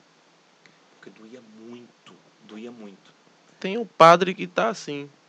Também. É, é verdade. É, ele, verdade. ele participou do podcast do Santo Flow. Me esqueci o nome dele agora. Ele, exatamente, né? Exatamente. Me esqueci o nome. Claro, Tá assim. dele é mais difícil. Não, não, é, eu não sei o é detalhe não. se eu não me engano, acho que ele tá Ele tá falando bem. Ele deu entrevista lá, foi. Eu, eu fiquei é, é, durante três ou quatro meses com a sonda. E aí, novamente, foi uma outra experiência muito profunda, porque você faz durante quatro meses uma verdadeira ascese. Eu, durante quatro meses, não saí de casa, não comia, não tomava água, não falava. Eu fiquei quatro meses preso a uma máquina, porque a sonda está presa a uma bomba Ah, tá. que dá alimentação. A alimentação, a água, essa coisa toda. Então, e, e é interessante, Que experiência. é, Anderson, e, e é interessante lhe dizer isso porque um dia, dois dias antes de ir para o hospital com essa fístula e precisar colocar a sonda e tal, eu lembro de à noite, de madrugada, eu, eu rezo melhor de madrugada Uhum. no silêncio eu, eu rezo melhor. E eu lembro que eu estava muito bem, estava muito feliz, né, no, em janeiro de 2019, essa coisa toda e tal. E lembro de deitar na cama e dizer a Jesus: Jesus, depois desse ano todo, eu, eu preciso voltar para você, mas eu preciso que você me ajude. Porque eu sou uma ovelha, como você diz no Evangelho, que sai do redil. Mas eu sou a típica ovelha burra não sabe o caminho de volta. Então, ou você me procura, ou eu não vou voltar. E aí eu senti dentro de mim como se Jesus dissesse assim: então fique parado. Fique parado. E, e faz todo sentido, né? Porque veja, se eu quiser encontrar uma pessoa, é mais fácil eu encontrar essa pessoa parada, se ela estiver parada, do que se ela estiver andando também. Sim, sim. É mais difícil. Sim. Me, deu, me dava a impressão depois, no quarto, e depois indo para casa com a sonda, que é como se Jesus estivesse me tratando como essa ovelha. Me amarrando para que ele pudesse me encontrar. Entendi. E aí, sem dúvida nenhuma, Anderson, eu fiz novamente uma das experiências mais bonitas da minha vida, porque em 2018 eu tive todo esse sofrimento, mas eu acho que eu não sofri como um cristão de verdade deve sofrer. Eu resistia ao sofrimento. Sei. Em 2019, lembro como hoje, inclusive está no bloco de notas do meu celular, porque eu, eu sei o dia e tudo, rezando, eu tive a impressão como se Jesus me dissesse: Gabriel, você não está percebendo que o que está em jogo não é ter saúde ou não ter saúde, não é ficar bom ou não ficar bom, não é trabalhar ou nunca mais trabalhar, não é estar à frente da comunidade ou não estar à frente da comunidade. Isso é o fenômeno. Isso é a superfície da coisa. O que está em jogo sou eu e você. E aí eu percebi que aquela situação toda era a maneira que Deus estava procurando para me fazer configurado com o filho dele. E aí eu lembrei do que Jesus diz no Evangelho. O filho do homem precisa sofrer muito. Se eu quero me tornar como Jesus, porque isso é o cristianismo, Sim. se nós cristãos não formos como Jesus, é uma falácia. Tem alguma coisa errada. Não serve para coisa nenhuma o nosso cristianismo. Se eu quero ser cristão, eu preciso me tornar como Jesus. Então eu preciso também sofrer alguma coisa como Jesus sofreu. A partir daí, eu não resisti mais ao sofrimento. Eu mergulhei nele. Eu me lancei nele. E aí digo a você, Anderson, como eu fui feliz nesse tempo de sonda. Como eu fui feliz nesse tempo de sofrimento. Eu lembro, Anderson, que algumas vezes, para eu ir dormir, alguém precisava me levar por causa dessa máquina, né? Eu, dentro do, de casa, andava o tempo todo com essa máquina. Com a máquina. Então alguém precisava me ajudar a deitar e colocar a sonda no lugar certo, porque se der qualquer problema em top, tem que trocar, essa coisa toda. Eu lembro muitas noites, ou meus pais ou minhas irmãs indo me levar na cama, e eu chorava, chorava, chorava, chorava, e sem conseguir falar direito dizia: Como eu sou feliz, como eu estou feliz, como eu sou amado. É- Era assim, era uma sensação. Um choro que lavava, era É, de- é uma coisa assim. Eu estou cheio de Deus. Eu, eu não, não preciso de mais nada. Eu poderia passar. É, é estranho o que eu vou dizer agora. Algumas pessoas podem achar que eu sou doido. Mas algumas vezes, ainda hoje em casa, eu sinto falta desse tempo. É claro que eu não sinto falta da, da sonda. Hum, sim, Mas eu obviamente. sinto muita falta Do momento, assim. aquele momento em que eu não tinha nada, mas eu tinha tudo. Em que eu não poderia fazer nada, mas eu tinha a sensação de que eu era onipotente, porque Deus estava comigo. Até que chegou um determinado momento em que comecei a tomar uma medicação e também pela oração de muitas pessoas, realmente eu não... muita gente pediu a Deus por mim. Pouco a pouco essa fístula foi fechando, fechou. Eu pude tirar a sonda, fiquei bem, e voltei a A fazer normalidade, digamos assim. a trabalhar e tudo mais. É interessante porque pouco tempo depois, né, Deus, Isso foi em 2019, né? 2019. Não sei se você está fazendo as E, contas. e de lá pra cá, irmão. Tá é- tudo bem. Ô, Glória. Tá tudo bem. Só tem uma coisa, uma coisa que a gente está investigando, né? Meu Deus, eu vou dizer isso, não sei nem se eu podia dizer isso para muita gente. Mas é, em setembro eu estava num retiro e começou a sair novamente uma secreção pelo mesmo lugar. E está saindo. Eu estou aqui com uma, uma gase na, na barriga, Ah, porque todos os dias sai uma, uma pequena secreção. sim. Nós estamos investigando Se é resquício, Paulo, pode ser resquício, será? podem ser duas coisas. Ou uma nova fístula, e aí eu precisaria novamente fazer todo o tratamento. Ou, provavelmente, foi uma tela que foi colocada na cirurgia, uma tela, porque eu fiz muitas cirurgias na barriga. Chega um determinado momento em que o tecido tem dificuldade de cicatrizar. Entendi. Para fechar a barriga, precisaram colocar uma tela Tela. Na minha barriga para fechar. É possível que o meu corpo esteja estranhando essa tela e esteja Expulso. produzindo uma secreção para expulsar. E Entendi. talvez, exatamente, exatamente. E aí talvez o que esteja saindo não é uma fístula, é uma secreção fruto do meu corpo rejeitando. Agora Que se for aí é mais tá tranquilo, né? ótimo. Eu Oh, tô achando ótimo, excelente. Não posso reclamar Essa de nada. hipótese, né? De nada, de nada, de nada. É interessante porque é, é pouco tempo depois, né, em 2019, meses depois, começa a pandemia. Eu, Sim. de novo, fico trancado em casa.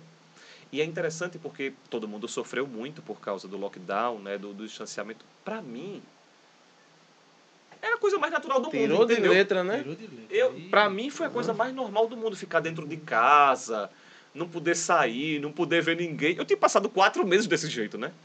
Então, enfim, só pra te, te dizer um pouco como foi esse tempo. Vamos, Gabriel, pegar o, aquele carro do, do, do, né, de McFly e voltar lá, porque ficou uma lacuna Deus aí. céu. Ficou uma lacuna que a gente precisa Minha preencher. Vocês vão me expulsar daqui, viu? Pelo amor de Deus. Ali nos seus 15 anos que você teve esse primeiro problema. Aí, depois disso, vamos lá, Exatamente. vamos Um ano lá. depois, estava eu fazendo a crisma. Sim, a crisma. voltei lá na- né, no tempo da Crisma e aí foi um ano fundamental para mim. Fundamental, assim, Anderson. Foi um tempo em que aí sim eu precisei me colocar novamente aquelas questões todas que eu já Sei. havia colocado. Que igreja é essa? Pra você ter uma ideia, é, Anderson, quando eu rezava o credo na missa, e se fala, né? Creio na igreja, san, na, na Santa Igreja Católica, Sim, né? A parte do santa, muitas vezes, eu omitia. Caramba. Eu não dizia no credo. Hum, Porque tinha uma, uma resistência dentro de mim de dizer que a igreja é santa. Como assim essa igreja é santa? sei. Que igreja santa é essa que matou as pessoas, Hum. perseguiu as pessoas? Eu, eu dizia muito aos meus amigos, né? eu me sentia um revoltado, apaixonado pela igreja. Graças a Deus, por causa da crisma, o lado apaixonado prevaleceu. Graças a Deus, eu digo hoje com toda convicção do mundo, eu realmente sou católico apostólico romano. Plenamente católico. Plenamente. Não existe um sinal de conflito dentro de mim ser católico. Aham. Absolutamente. E eu devo isso à Crisma. Porque aí, novamente, os meus catequistas, Ayrton, diácono Ayrton, é diácono aqui da Arquidiocese, é Sim. o presidente, inclusive, da comissão dos diáconos aqui da Arquidiocese, ele era é, catequista lá no Colégio Damas, e irmã Flávia, uma religiosa do colégio, eram os catequistas. E eles me ganharam quando me disseram, e aí eu digo para quem estiver vendo a gente, é aqui, né? Para quem estiver vendo a gente e estiver se preparando para a Crisma. Os meus catequistas me ganharam quando eles disseram que muitos dos primeiros cristãos eram crismados minutos antes do martírio. Porque Hum, como eles sim. iam ser jogados às feras, eles eram crismados antes para receber o poder de Deus, do Espírito de Deus, para que eles fossem para a arena com os leões, os ursos, as feras e não negassem o nome de Jesus Cristo. Quando eles me disseram isso, eles me ganharam. Ah, eu quero, é essa crisma eu quero. Esse poder. eu Esse quero. espírito eu quero. Eu não quero fazer crisma para ser santinho, bonzinho. Não, eu quero ser cristão para ser como esses primeiros cristãos. Aí a partir daí tudo mudou para mim. Eu, eu me reencontrei com aquele menino que lá com nove anos de idade brincava de ser Jesus, Jesus. Que era da infância missionária. Aquele Jesus revolucionário voltou. A história dos santos tomaram novamente peso dentro de mim. E aí é uma coisa que eu digo muito, Anderson. Inclusive, é, quem quiser conhecer um pouco mais sobre a história da comunidade, isso, isso é, é contado. Lá tem um livro. Eu ia trazer para você, mas, enfim, estava em casa, não, não, não pude pegar na comunidade. rapaz. Uma pena- mas eu vou te mandar mesmo. Eu queria muito que você conhecesse a história Ótimo. da comunidade. Maravilha. É um livro chamado Depois daquela Madrugada. Vocês têm até que horas, hein? Meu eu, tô, eu tô ficando se preocupe- preocupado. não, porque, não. Não se assim, preocupe, não. Vai, eu não sei o que é que vai ser da gente, viu? Não, não, não. Eu, eu, só, eu ainda tô com 16 anos. O, o, e eu o- tenho 34, viu? se você tiver tranquilo aí com o horário, eu tô de boa. aqui. Eu Eu, tô na casa da minha 34. mãe e moro aqui pertinho. Eu também moro aqui perto. Ah, É porque tá muito bom o assunto, a gente fica aqui. e- manda eu calar a boca, pelo amor Não, de Deus. pode- Senão eu vou até amanhã, viu? aí, meu irmão. Vamos embora. Então, é, comecei a, a mergulhar, mergulhar, mergulhar, mergulhar, mergulhar, mergulhar. E aí, eu compreendi, Anderson, nesse tempo, compreendi não. Eu me perguntava, nesse tempo, qual era o maior sonho da minha geração. Eu sempre tive muito medo, Anderson, desde pequeno e ainda hoje. Mas pequeno, sobretudo, pequeno criança, adolescente. Eu sempre tive muito medo de passar nulo pelo mundo. Sei. Eu lembro que quando eu era sexta série, mais ou menos, a professora de biologia tinha dito que os animais nascem, crescem, reproduzem e morrem. Eu tinha um pânico de que a minha vida fosse nascer, crescer, reproduzir e morrer. Um simples animal, Uma né? ameba. Deixa eu ajeitar aqui que eu já tô Vai agoniado. Ajeita Aqui tá troncha aqui. Aqui. Aqui Agora. aí, meu filho, se firme. Agora, agora Pronto, sim. Aí, vamos embora. Eu tinha, eu tinha muito medo né, de, de me tornar uma, uma ameba. De Uma passar nula. pelo mundo e Nulo. só fazer peso. Um zero à esquerda, né? Um, um nada. Entendi. Eu tinha muito medo disso. Isso, inclusive, foi o que me motivou a ler a história desses grandes revolucionários. Uhum. Eu olhava para eles e pensei, poxa, eu quero uma vida desse tipo, essa aventura de dar vida, de construir algo novo, de melhorar o mundo e tal. E eu me perguntava, qual é o sonho da minha geração? Qual é o maior sonho pelo qual eu posso dar a E minha tu vida? tinha esses conflitos 15 anos, né? 16, 15 é, anos, era? 16, 17 anos de idade. Pouco depois da crisma, um pouco depois da, da Isso, crisma. Aham. isso. Sei. E aí me perguntava, essa parte de, de, de, de- de passar pelo mundo nulo era desde criança, desde 9 Sim. anos, 10 anos de idade, isso para mim Uhum. era muito forte. Ficou mais latente, você diria? Com 16 anos. Sim. Com 16 anos, isso me tomou muito profundamente. Eu tinha muito medo de ser uma ameba, nasce, cresce, reproduz e morre e não faz nada com a própria vida. Sim. Não, a vida vale a pena. O que é aquilo pelo qual eu posso dedicar a minha vida? Aqueles revolucionários estavam dispostos a perder a própria vida e a matar por aquilo em que eles acreditavam. E a minha geração? Qual é o grande sonho da minha geração? Qual é o grande ideal da minha geração? E Anderson, eu olhava ao meu redor e aquilo me frustrava. Hum. Porque eu via que os meus colegas de escola eram muito bons. Gente boa, tudo generoso e tal. Mas a vida deles se resumia a ir para o colégio, paquerar umas meninas, ir para a festa e ficar com 200, beber até morrer, estudar um bocado, passar no vestibular, ganhar um emprego, ganhar dinheiro e morrer. E morri. Mas que vida de ameba.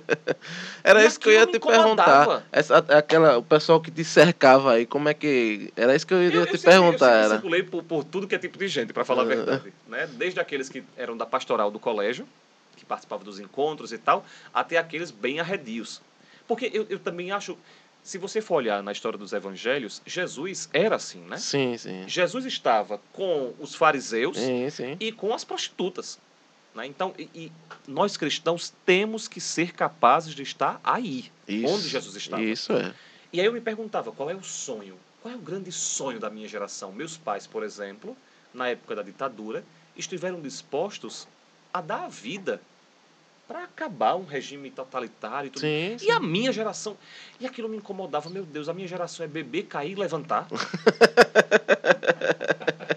que geração é essa? Creu em cinco velocidades. É. Assim, aquilo me deixava, me, me dava uma frustração, uma irritação.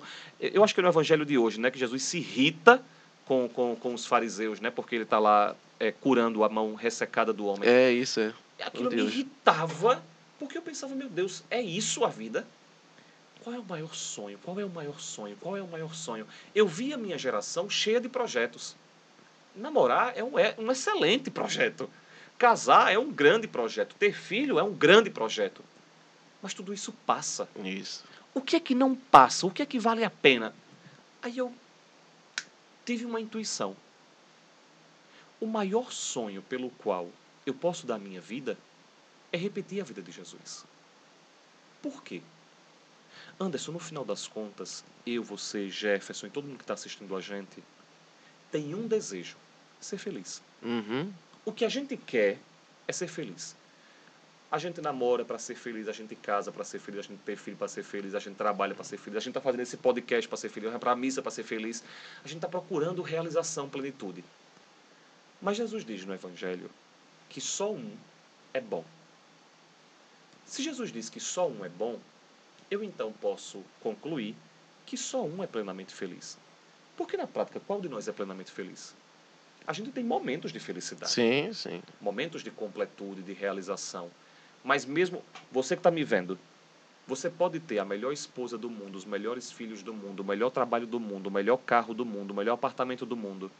Muitas vezes você vai deitar sua cabeça no travesseiro e não vai dormir sentindo falta de alguma coisa. De alguma coisa. Só um é completo. E É só uma Cristo. coisa que preenche esse vazio, né? Só um. Aí eu pensei, se só existe uma pessoa na face da terra plenamente feliz e o nome era Jesus, e se eu quero ser plenamente feliz, a equação é lógica. Uhum. Quanto mais eu me parecer com ele, mais eu vou encontrar felicidade. Anderson, a partir daí, eu me dediquei a uma coisa: procurar viver como Jesus. O que foi que eu fiz então? Pegava o evangelho, lia e fazia. Então, a primeira coisa que Jesus fazia era viver com maior simplicidade.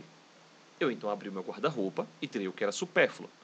Então tinha, sei lá, seis calças, sete calças, passei a viver com duas, com três calças. Tinha 15 camisas, passei a viver com cinco camisas, com seis, seis camisas. Tinha seis pares de sapato, passei a viver com dois, três. Entendi. Chegou um determinado momento, inclusive, porque é isso, né? Jesus diz: dai e vos será dado. Eu trabalhava na CBN nessa época. Chegou um determinado momento que eu tava quase. Sabe Mônica e Cebolinha, que tem a mesma roupa em, em todo, em toda a revistinha? Toda revistinha. Todo dia eu ia pro, pro, pro trabalho quase com a mesma roupa. A roupa tá indo sozinha já. Exatamente. Aí eu disse, Jesus, olha, veja só, tá ficando feio pra mim. Você diz no Evangelho, dai e vos será dado. Anderson, nesse, não no outro, nesse dia eu cheguei na rádio, o técnico da mesa de som disse, Gabriel, é engraçado, eu ganhei uma camisa hoje. E lembrei de tu, tu não queres não? Disse, ah, dai e vos será dado. Ou então, em outro momento, eu passei eh, na rua, na rua lá de casa, e seu Israel, um cara já que mora lá na rua há muito, muito tempo, pede sempre dinheiro. Naquele dia eu estava passando e ele me pediu. E aí eu lembrei, meu Deus, na minha carteira eu tenho duas notas de 20 reais. Ninguém dá em sã consciência uma nota de 20 reais. É né? difícil. Eu Você dá confesso de que é difícil. Dois reais. De cinco no Cinco, máximo. Mas de 20. Aí eu titubeei. Nesse momento, o sinal fechou, parou um carro e alguém que eu não sei quem é abriu o vidro e disse: Olha, se pensar muito, não dá nada, viu? E fechou o vidro. Eita! Aí eu disse: Dai-vos será dado. Abri a carteira, peguei os 40 reais e dei a ele. Fui para São Caetano visitar minha família.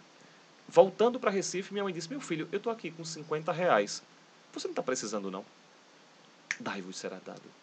Pronto, eu comecei a viver assim. Então, por exemplo. E você começa a perceber, né? a- o agir de Deus né, Olha, nessas, eu vou- nessas eu- eu coisinhas. Desafio qualquer um que esteja nos vendo agora. Desafio. Viva o Evangelho por seis meses com radicalidade. E, e depois comente aqui, no- no- nos comentários aqui do, do Pode Cristo. Bote, se- escreva se falha. Não falha. Viva com radicalidade que não falha. Uma outra coisa que comecei a fazer é estar com os pobres. Jesus tinha uma preferência pelos pobres. Então eu de madrugada fiz experiências belíssimas. Andava de madrugada pelas ruas de Recife com os pobres, catando lixo, por exemplo, com eles. Um dia, por exemplo, eu estava catando lixo com um deles, ele colocou a mão no lixo e deu um grito horrível. Tirou a mão, tinha uma ratazana agarrada Caramba! dele. Ele balançou muito a mão, a ratazana saiu e levou um, um pedaço de pele considerável dele. Caramba! Essas coisas começaram a formar o meu cristianismo. Meu Deus. Quanto mais eu entrava nessa realidade, mais eu me sentia preenchido. Entendi. Quanto mais. E aí eu comecei a procurar, procurar, procurar, procurar cada vez mais, procurar cada vez mais. Chegou um determinado momento em que eu batia na porta das congregações, dos movimentos, das comunidades, dizendo: Olha, eu quero viver como Jesus. Como é que vocês fazem aqui? E Entendi. aí, infelizmente, eu escutava muitos dizerem assim: "Não, olha, o que você quer não, não existe, não, isso aqui não. Olha, e outra coisa, sempre diziam assim: você quer ser padre, mas não era uma questão do estado de vida. Eu não queria ser padre, ser frade, ser casado. A minha questão não era essa. Era me parecer com Jesus. Até porque é importante dizer isso. Você pode se parecer com Jesus independentemente do estado de vida. Sendo padre, sendo casado, sendo frade, sendo o que quer que seja. Minha preocupação não era essa. E aquilo me incomodava. Não, não tinha lugar para mim.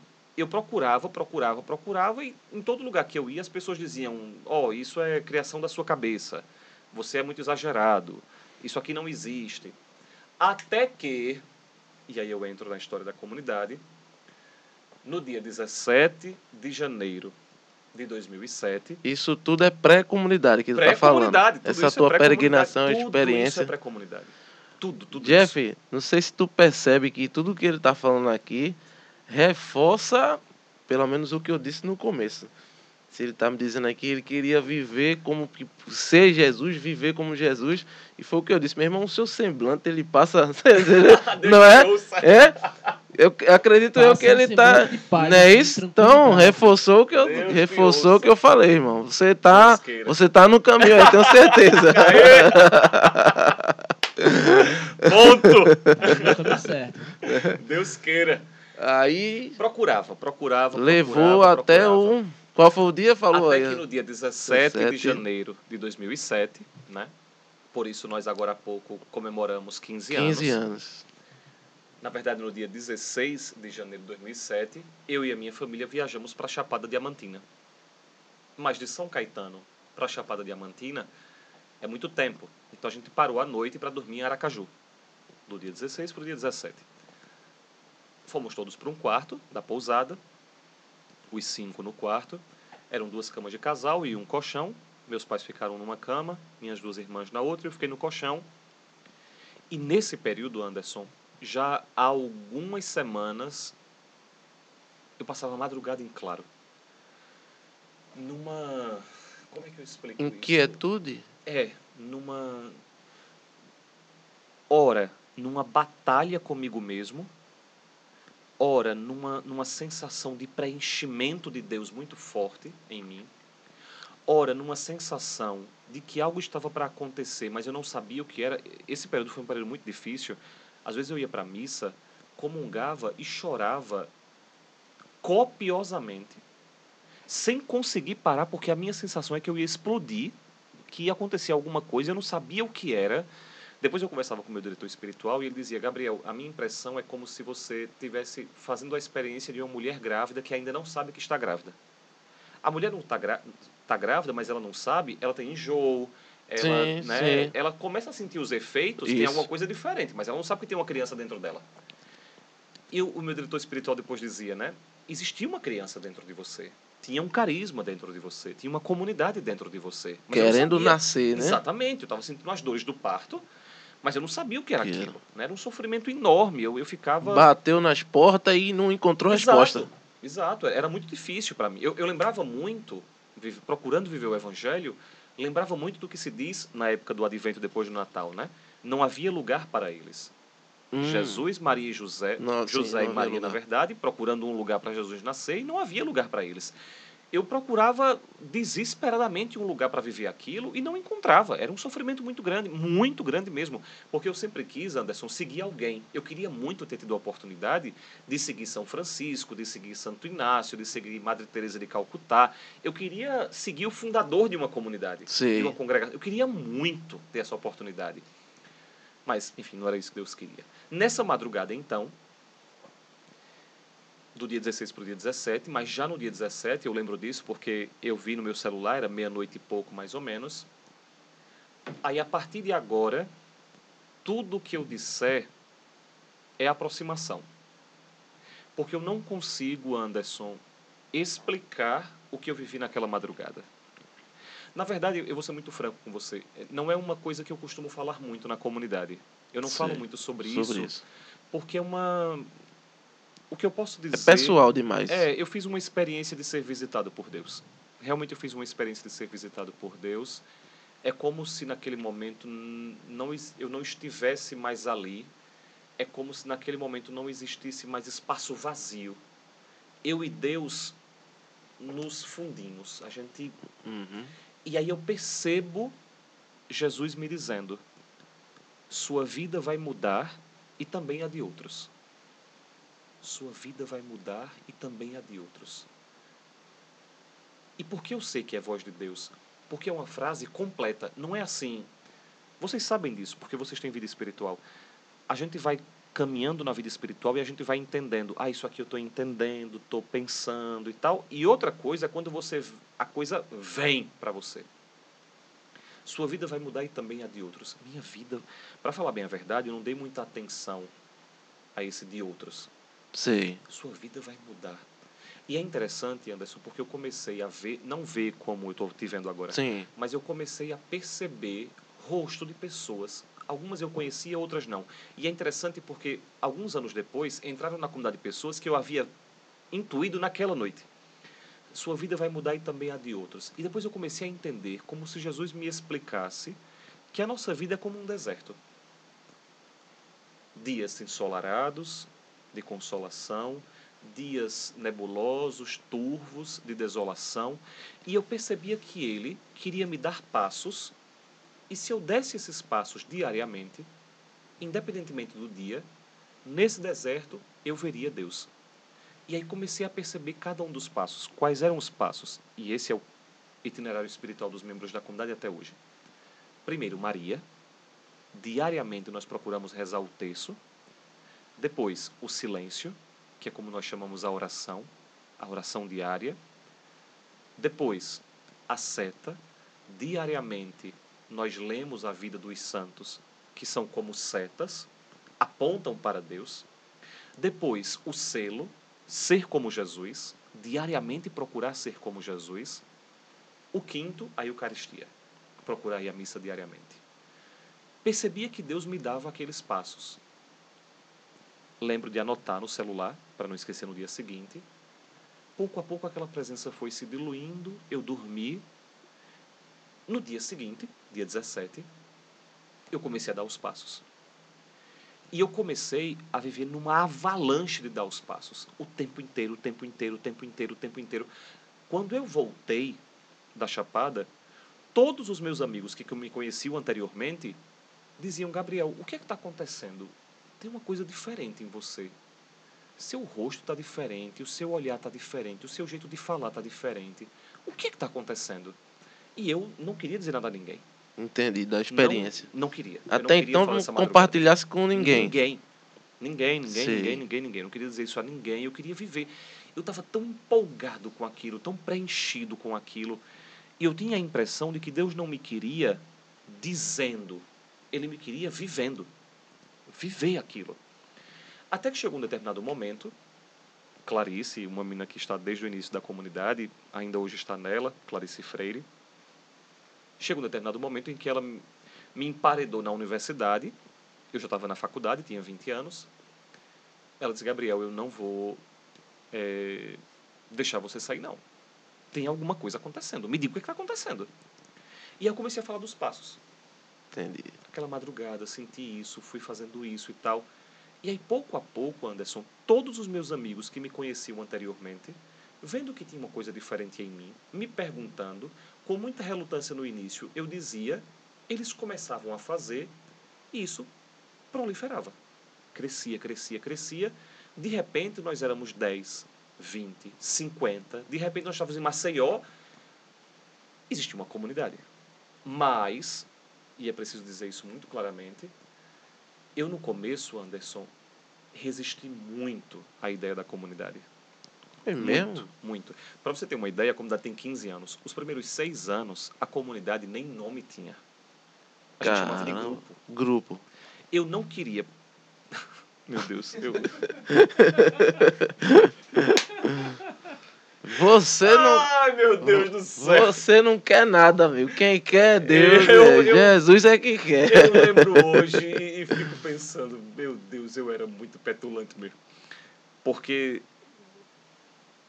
primeiro, eu proibia os meninos de, de sair por aí espalhando o, o sonho, ser como Jesus, os passos, Sei. o amor até o fim, que é, um, é o carisma da comunidade, o capítulo 13 de João, é um, um, um- um outro capítulo da nossa história, a descoberta desse, desse carisma. Então, eu não permitia aos meninos falar dos passos e dos sonhos do sonho por aí. Era Ah. para viver. Viver. Nada de contar. Viver, viver, viver. Se alguém perguntasse, você diz. Mas não espalhar. Entendi. Isso que eu estou fazendo aqui, há 15 anos, era um crime.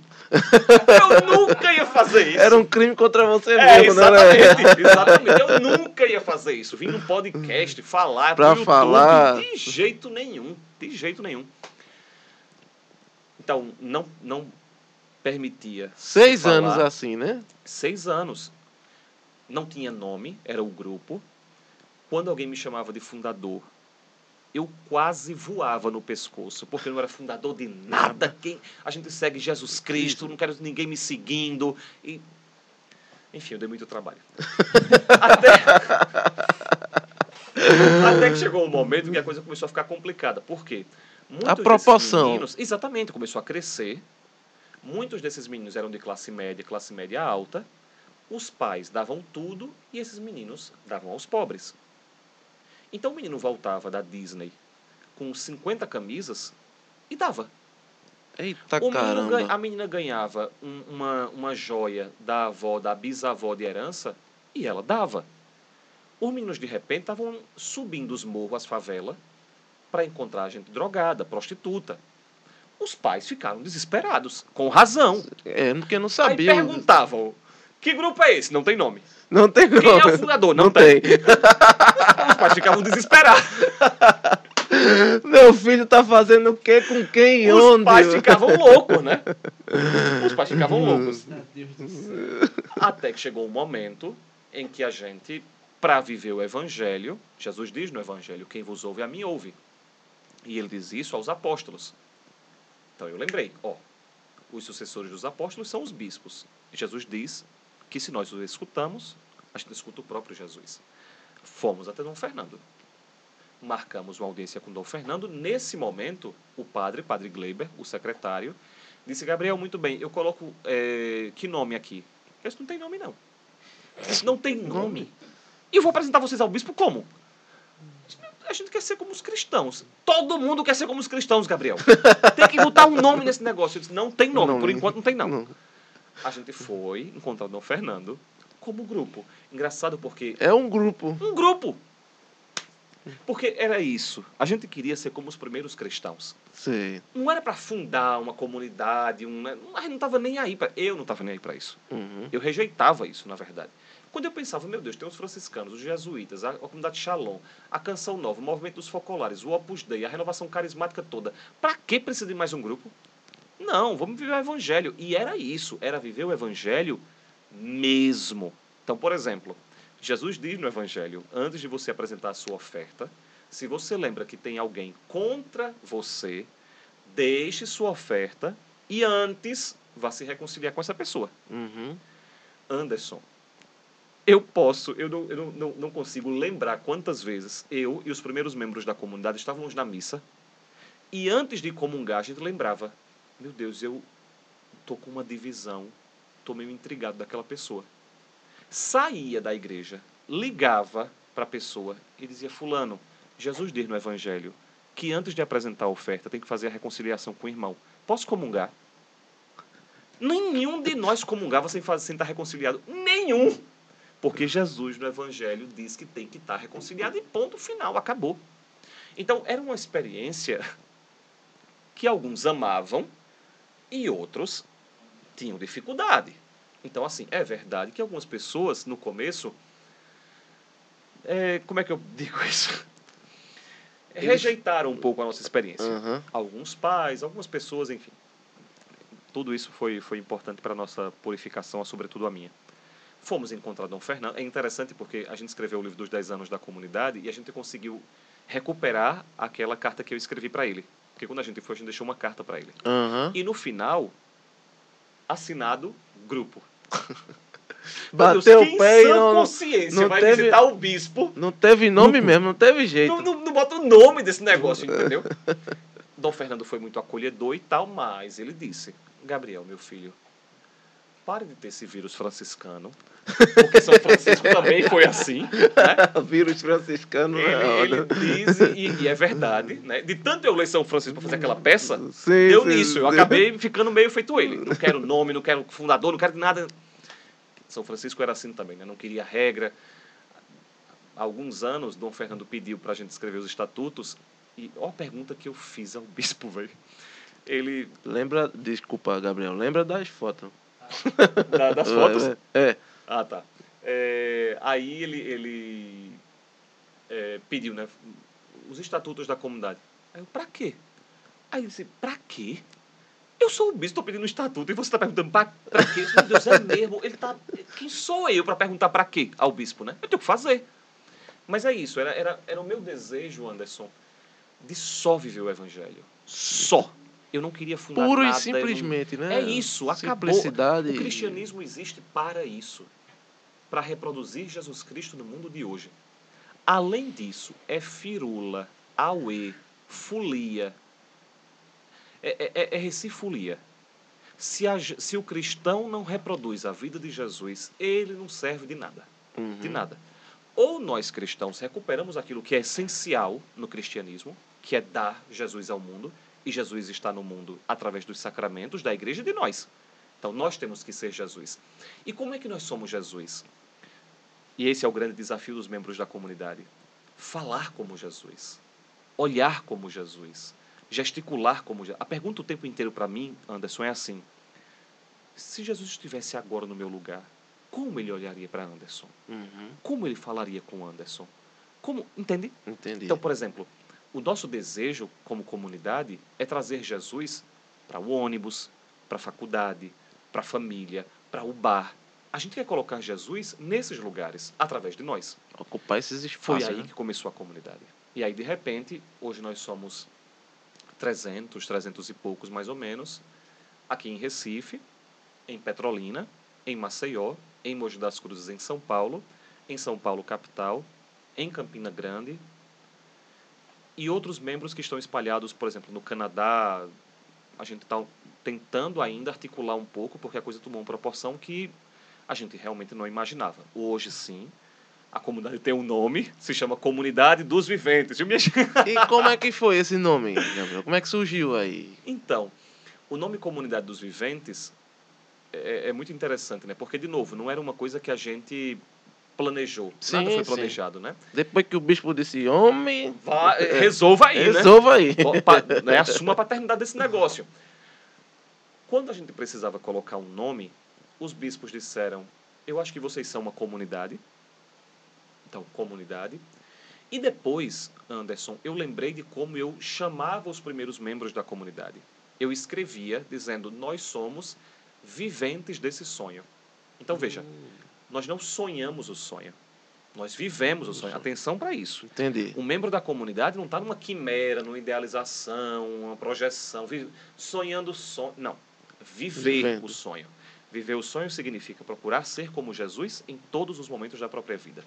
Viventes do sonho, viventes do sonho. Além disso, nós queríamos ser como os primeiros cristãos.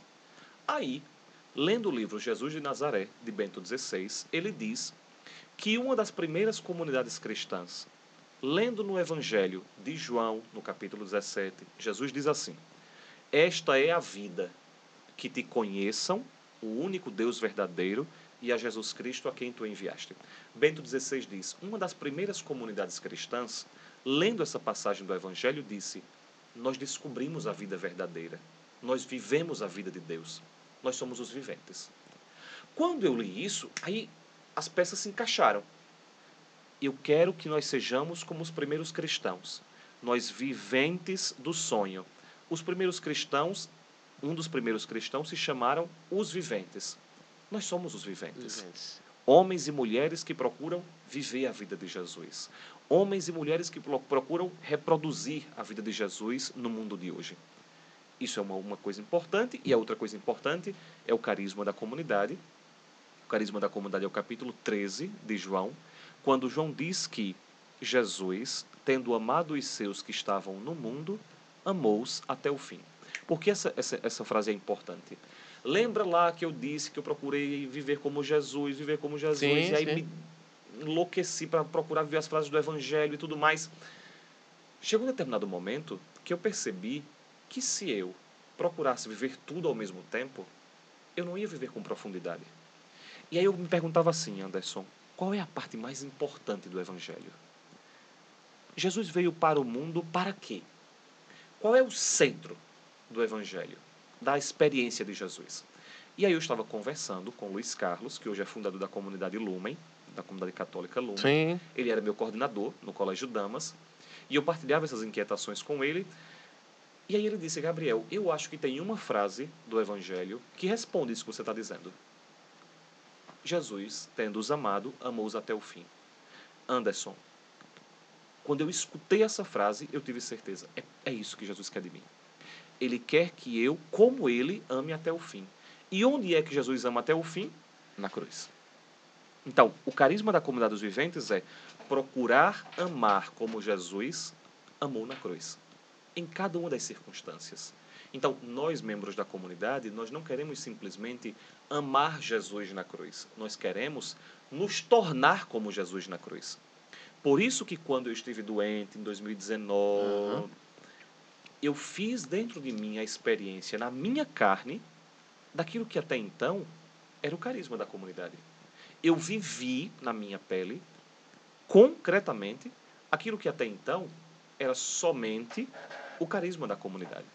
Então, a comunidade dos viventes tem como objetivo fundamental o seu carisma é amar até o fim como Jesus, ao ponto de dar a nossa vida. Para isso, nós procuramos viver o Evangelho com radicalidade. Para isso, nós temos os cinco passos que nos ajudam num norte, nesse deserto que Jesus havia me dito lá naquela madrugada. E dessa forma continua a verdade e a promessa na, naquela madrugada. Sua vida vai mudar e também a de outros. Nesses 15 anos, Anderson, eu não tenho um dia igual ao outro. De novo, eu desafio o pessoal que está vendo a gente em casa. Se você viver o evangelho com radicalidade, eu desafio você a ter um dia igual ao outro. Não tem. Os dias podem ser até parecidos, mas você nunca mais vai ser o mesmo. Nunca, nunca mais. Nesses últimos 15 anos eu tenho sido testemunha de que a minha vida realmente tem sido transformada dia após dia, alegrias e tristezas, momentos de paraíso e de mansão dos mortos, momentos de muita consolação e desolação, mas uma coisa é verdade, minha vida continua sendo transformada e também a de outros. Ainda hoje, todo o aniversário da comunidade, quando a gente vai cortar o bolo e tal, e vai distribuir o bolo para todos os membros, a gente sempre é, pergunta quem é o mais recente na comunidade. E aí esse é dado o primeiro pedaço de bolo. Ah, e é tão que bonito, é, é muito bonito. É sempre uma experiência muito Bacana. bonita o aniversário da comunidade, porque eu, eu, a gente canta parabéns e tal, e eu corto o primeiro pedaço, e aí eu pergunto, quem é que chegou a menos tempo? E teve uma menina que chegou no final do ano passado. E a ela eu dei o bolo e tudo mais. E eu olho para ela e vejo, meu Deus, essa menina estava contida naquela madrugada. Essa menina Sim, sim. o rosto dessa menina já existia naquela madrugada. Pronto, isso é a comunidade, é essa procura de viver como Jesus no mundo de hoje. Como é que, Gabriel, como é que é, vocês têm é, vida aliança? Como é que tá lá? Todos hoje somos de aliança. Aliança. Todos, todos moramos nas próprias casas, temos o próprio trabalho. Alguns de nós, eu estou entre esses, é, além do trabalho secular, também é, se empenha mais tempo na comunidade. Todos os membros da comunidade têm os seus apostolados na comunidade. Porque depois de um tempo, nosso processo formativo tem seis anos. Vamos falar disso um pouco? Vamos, vamos lá então. Vamos. A pessoa hoje se identificou com o carisma da comunidade Isso. né? e quer fazer parte, quer ser Perfeito. pertença ali. Qual é o Perfeito. caminho que essa pessoa A trilha? primeira coisa que essa pessoa precisa se perguntar é: eu quero passar nulo pelo mundo? Sim. Se você tiver vocação para ameba, então, na comunidade não é tá no lugar errado. Não é. Então você tem que ter um desejo de um grande sonho com a própria vida.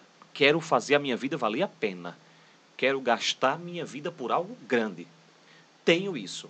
E percebo que viver dessa forma, viver como Jesus no mundo de hoje, viver o evangelho com radicalidade, viver como os primeiros cristãos é o que eu desejo. Perfeito. A coisa mais importante, Anderson, para você compreender o estilo de vida vivente, é você viver com os viventes é você ter a vida de comunidade. Então, a primeira coisa que você precisa fazer é procurar os responsáveis da primeira etapa. Por quê? Porque o processo formativo da comunidade é de seis etapas até o discernimento de qual vai ser o seu inserimento na comunidade. Sim, aham. Então, digamos, Sim. alguém está assistindo a gente agora. Poxa, eu queria participar de uma reunião. Ele entra em contato com a comunidade daquela cidade. Aqui em Recife, por exemplo, uma opção seria mandar uma mensagem para o Instagram da gente, para o site da gente, para o e-mail da gente, ou então visitar a Casa Vincular. Que é onde? A Casa Vincular lá na Encruzilhada. E a gente, em breve, se Deus quiser, ainda nesse semestre, Dê o endereço vai aí pro meu povo. com certeza, é Rua Professor. Miranda Curió, Pronto. ali na Encruzilhada. Número. 192. Pronto. 192. Agora. Pronto. Então, quem, quem quiser conhecer a Casa Vincular, que é onde a gente faz o trabalho com pessoas em situação de rua, né, de sexta, de, de segunda a sexta-feira, né? Isso é o projeto vincular, Isso né? é Eu ia perguntar vincular. sobre isso. A gente vai ficar realmente até amanhã, né? Seja o que Deus quiser. Vamos, senhor. O papo tá bom, o papo tá bom, vamos embora. Então, se uma pessoa quiser participar, ela procura né, a reunião do vínculo de primeira etapa. O vínculo é como a gente chama o grupo. Então, cada etapa tem um vínculo. Um Uhum. vínculo de primeira etapa, de segunda etapa, de terceira etapa. Esse processo formativo, Anderson, vai ajudando a pessoa a entrar no carisma, no espírito, no estilo de vida Sim. da comunidade, para ajudá-lo no discernimento, Discernimento. de onde eu devo estar na comunidade. Então, se divide assim. A primeira etapa é de apresentação do carisma da comunidade. É um vínculo aberto. Você participa, mas é um vínculo mais volátil, né? Sei. A pessoa pode ir, pode sair, participa de uma reunião, de outra não e tudo mais, mas ela tem que ter um percentual de participação de reunião para ir para a segunda etapa. Na segunda etapa, fecha o vínculo. Não sai mais, não entra, não sai mais é ótimo, né? Não é, não é uma prisão, mas não entra mais ninguém. Eles vão viver como as primeiras comunidades cristãs. Então, vão ser homens e mulheres dedicados uns aos outros, à vida espiritual, à partilha, à comunhão dos bens. Eles vão procurar viver isso dessa forma. A segunda etapa é focada no aprofundamento do carisma. Então, na primeira etapa, a gente dá os pressupostos. A gente apresenta de forma introdutória Sim. a comunidade. Na segunda etapa, a gente aprofunda as particularidades do carisma o jogo do mais perfeito, o jogo do círculo, o jogo de Maria, o ditado, os passos, cada um deles, vai aprofundando essa, o vínculo perfeito, a grande conquista. São os nomes que nós damos a essas grandes realidades da comunidade. A terceira etapa é uma etapa dedicada à vida espiritual. Nós vamos ensinar a pessoa a ter vida de intimidade com Deus. Uhum. Então a gente entra com a pessoa numa vida de espiritualidade, de oração, de é, é muito bonito, é muito muito bonito. É, é um- uma, uma etapa muito bonita porque a gente vai ensinando a pessoa a entrar na comunhão com Deus, como rezar, como como falar com Deus. Essa é a terceira etapa. A quarta etapa é de doutrina. A quarta etapa inteira a pessoa vai visitar todo o catecismo. A gente vai Hum, ensinar ela toda a né? fé da Igreja Isso. Católica. Tudo, tudo, absolutamente tudo. Os mandamentos, os sacramentos, o credo, todo. A quinta etapa é uma etapa que nós chamamos de autoconhecimento. Nós vamos, e é uma etapa muito bonita, nós vamos colocar um espelho na frente da pessoa para que ela se conheça. Sobretudo para que ela conheça os próprios demônios. É uma linguagem que os padres da igreja, os padres do deserto, os primeiros monges do deserto utilizavam. Então, é uma etapa inquietante, profunda, porque a pessoa olha para si mesma. E aí ela descobre tudo que existe de bonito e tudo que existe de terrível dentro dela. Os conflitos, as contradições, os traumas, as dores, as feridas. Tudo isso vai aparecer. Isso é a quinta etapa.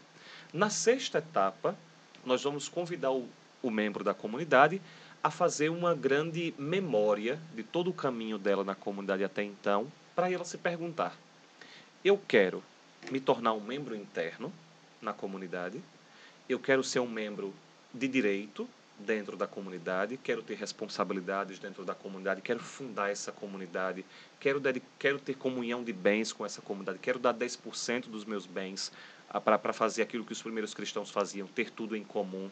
Eu quero ser aderente. Eu não quero ser membro interno. Não quero ter obrigações com a comunidade. Não quero me dedicar à comunidade, mas eu quero estar perto da comunidade. Não Uhum. quero estar na estrutura, mas eu quero participar das reuniões, quero me abastecer disso e tudo mais. E aí começa um novo período formativo a partir do momento que a pessoa ou pede admissão para se tornar interno ou se torna aderente. Aí Entendi. começa a segunda fase do processo formativo. A pessoa vai continuar sendo formada. Porque é isso. Até o final da vida da gente, a gente tem que ser formada. Né? Esse A- até- processo dura quanto tempo, Gabriel? Só a primeira fase, que é até a admissão ou se tornar Ah. aderente, seis anos. Seis anos, né? Cada etapa é um ano. Tanto é que tem uma brincadeira hoje que é mais fácil a pessoa se tornar médica do que membro da comunidade. Se for medicina, é mais rápido, né? é mais fácil ser padre do que ser membro mas, da comunidade. mas é por- isso é totalmente compreensível porque é uma decisão importante e, e tem que discernir muito bem sobre Com o que quer, né? certeza. Porque e senão veja- vira fogo de palha, a Anderson, pessoa é, os membros da que... comunidade querem se tornar como Jesus. Você acha que em menos de seis anos Ah. você aprende alguma coisa? Nem a vida toda você vai fazer. Verdade. Quanto mais em pouco tempo, né? Então, assim, a nossa experiência é de que formação nunca é suficiente. Isso. né? Nós temos membros da comunidade, eu, Clarice, Mariana, Larissa, enfim. Nós temos 15 anos de comunidade. E ainda hoje a gente está aprendendo. Uhum. Então, assim, eu sempre digo aos meninos que estão chegando: não, não se nivelem por baixo. Nós na comunidade queremos ser santos. Queremos viver como Jesus. Quanto mais melhor. Quanto mais melhor. Fala rapidamente só para o pessoal saber o que é esse- o projeto Vincular, Gabriel. Então, o projeto Vincular é esse trabalho social da comunidade. Sim, é um trabalho É social. um trabalho que procura justamente ir ao encontro das pessoas que mais precisam, porque nelas está Jesus, porque elas são a preferência de Jesus. E é interessante porque a Casa Vincular aqui em Recife tem uma história particularmente eu acho muito bonita, Anderson, porque eu estava voltando da missa para a casa da comunidade e quando eu estava me aproximando da casa da comunidade, um rapaz estava pulando o muro. E aí eu Eita, vendo aquele homem em cima do muro já, eu pensei, meu Deus, o que é que eu vou fazer? E lembrei que tinha gente dentro do centro da comunidade. Uhum. Meu Deus, esse homem vai entrar, o que é que vai acontecer? Fui me aproximando e disse a ele, moço. Aí ele parou, tomou um susto, desceu e disse: Olha, eu vou ser sincero, eu ia entrar para roubar alguma coisa porque eu estou com fome. Eu disse, não se preocupe, eu vou entrar, vou pegar alguma coisa. Entrei, peguei comida, dei a ele e ele foi embora. Quando eu entrei no centro da comunidade, Anderson, eu não me sentia mais em paz, porque é como se Jesus me dissesse: Será que eu preciso invadir a sua casa para ter espaço nela? entendi. Eu preciso invadir a sua casa para você me receber. E aquilo não me deixava em paz. Eu preciso invadir, eu preciso invadir. Naquela mesma noite, eu reuni os membros da comunidade e disse: Olhem, nós precisamos abrir uma casa para que ninguém mais precise invadir casas nenhuma para se alimentar. Não é possível que a gente se habitue a ver Jesus, porque lá está Jesus, Jesus invadindo a casa de alguém para comer. Vamos abrir uma casa para alimentar essas pessoas. E aí a gente não tinha um real para fazer isso. Um único real. O que a gente foi começar uma campanha enorme. Isabelle Drummond, aquela atriz da Globo que fez durante muito tempo Emília do Circo do Pica-Pau Amarelo e tudo mais, Hum, era, é amiga de Clarice Freire, membro da comunidade. Nós conversamos com ela, ela topou vir voluntariamente para Recife para fazer uma campanha de arrecadação de fundos. sim, A gente conseguiu foi em quatro meses 130 mil reais. Que Anderson, de repente, a gente que não tinha nada, Nada. chegava as coisas, chegava, chegava. A gente foi uma vez para uma reunião com uma empresa daqui de Recife, dizendo o objetivo é esse e tal, não sei o que lá. Aí eles disseram, olha, a gente está com um dinheiro que a gente estava pensando em doar. É 40 mil reais. Caramba! É, tem um trocado aqui que sobrou. né? A gente quer gente doar. Foi essa assim de vocês. Oi? Quer dizer, na frente deles, é, ah, aham. Fazendo de conta que era óbvio, né? Normal.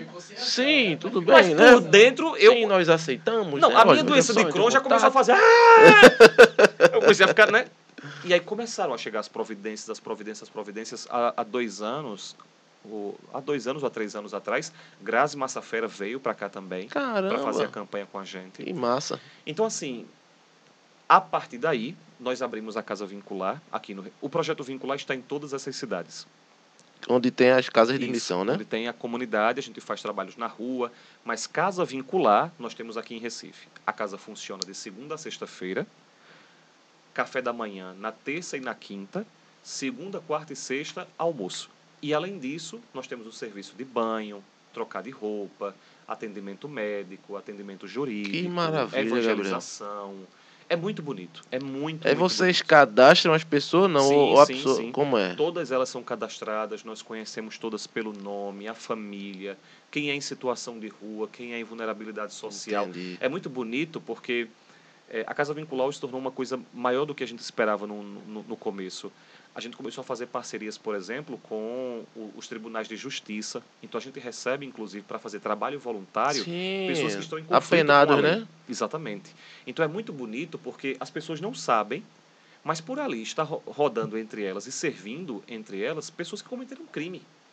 Ou então pessoas, por exemplo, que pedem para ser voluntárias e estão com depressão, com ansiedade e lá se reencontram, se refazem.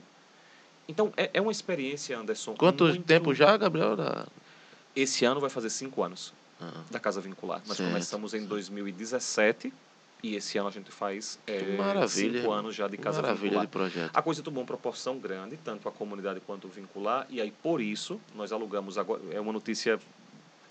Primeira recente, mão, primeira mão. mão. Primeira mão. Então agora em janeiro nós alugamos uma casa lá na Conde da Boa Vista, uma casa bem grande, bem grande mesmo, e a gente vai concentrar tudo lá. É um grande centro, né, uma casa muito perto é, do, do shopping Boa Vista. Hum, muito é bem central, né? É bem central. E tem muito, exatamente. muito por ali. Por quê, Anderson? Porque a gente Muito quer se mesmo. tornar um farol na cidade. Então a gente quer colocar tudo lá. A casa vincular, o centro da comunidade. A gente quer que seja um grande centro em que as pessoas possam ir lá para rezar, ajudar os pobres, para participar. A gente tem um projeto de ter um café lá, né? um café em que as pessoas podem ir para tomar café, para encontrar os amigos. E já a partir daí você vai para adoração, você vai participar da missa. Enfim, a gente quer fazer realmente um centro em que as pessoas possam ir, ficar e fazer a experiência do amor até o fim, fazer a experiência com o vivente. É, é o nosso desejo. Entendi, Gabriel. O que é que tem aí? Já estamos se aproximando. Não se preocupe, estamos se aproximando. Não se preocupe, estamos. bater o Estamos se apro- Vai, vai. Meu Deus Mas que maravilha. Maravilha. É, o que é que tem hoje? Eu não sei se vocês trabalham dessa maneira. é, vocês fazem eventos anuais, periódicos? Sim, sim, por exemplo, esse ano. Ah, uma coisa que eu, que eu eh, quero convidar todo mundo a ficar Oi. atento às nossas redes sociais, né? Sigam aí Comunidade dos Viventes. E comunidade dos no Viventes. Instagram, Vai no estar na Facebook, descrição. no YouTube, o, o, o site da gente, comunidadosviventes.com. A Casa Vincular, o Projeto Vincular, tá tudo nas redes sociais. Quero muito convidar vocês desde agora para um evento que nós vamos ter em julho, chamado Novo Éden. O Hum, Novo Éden é o encontro a cada dois anos da comunidade, em que todos os membros da comunidade, onde eles estão, se reúnem aqui em Recife. E é aberto a Caramba. pessoas de fora, que não são da comunidade, para uma espécie. Tudo que eu disser vai ser pouco para o que é o Novo Éden. No dia, né? Porque é a experiência em que nós, Anderson, vivemos em três dias, de forma concentrada e condensada, o Evangelho. Entendi. Então, não é uma. Se você vai, não vai esperando receber alguma coisa. Você vai para viver o Evangelho Para se doar. para se entregar, para se doar. Aí, aí, claro, tem as palestras, os teatros, as dinâmicas, os momentos de adoração, de missa, mas é uma experiência. E por que Novo Éden? Porque a gente quer, Deus, quando criou tudo, colocou o homem e a mulher no jardim do Éden. Uhum. Mas pelo nosso pecado nós rompemos isso, Isso. nós perdemos isso. Nós queremos devolver para Deus um novo Éden. Nós queremos dar a Deus homens e mulheres semelhantes a Jesus. Entendi. Então, é como se no, novo, no Éden, todos nós nos tornássemos como Jesus. Então, o grande desafio no Éden é você vai para viver como Jesus. Então, quando eu for para o refeitório, como Jesus se alimentaria? Quando eu estiver assistindo a palestra, como Jesus assistiria? Quando eu for dormir no quarto com os meus companheiros de quarto, como Jesus faria isso? Então, é um concentrado de vivência em que nós, nós cantamos uma música muito bonita na comunidade que termina assim: Seremos todos Jesus. No Éden, a gente o domingo é uma, uma experiência belíssima. E dorme todo mundo Dorme lá, é? todo mundo no mesmo lugar. Que Geralmente é na maravilha. Mariápolis, lá em Garaçu. É uma experiência muito legal. É uma é casa grande, né, É enorme. comportar. É uma casa de retiro muito, muito grande.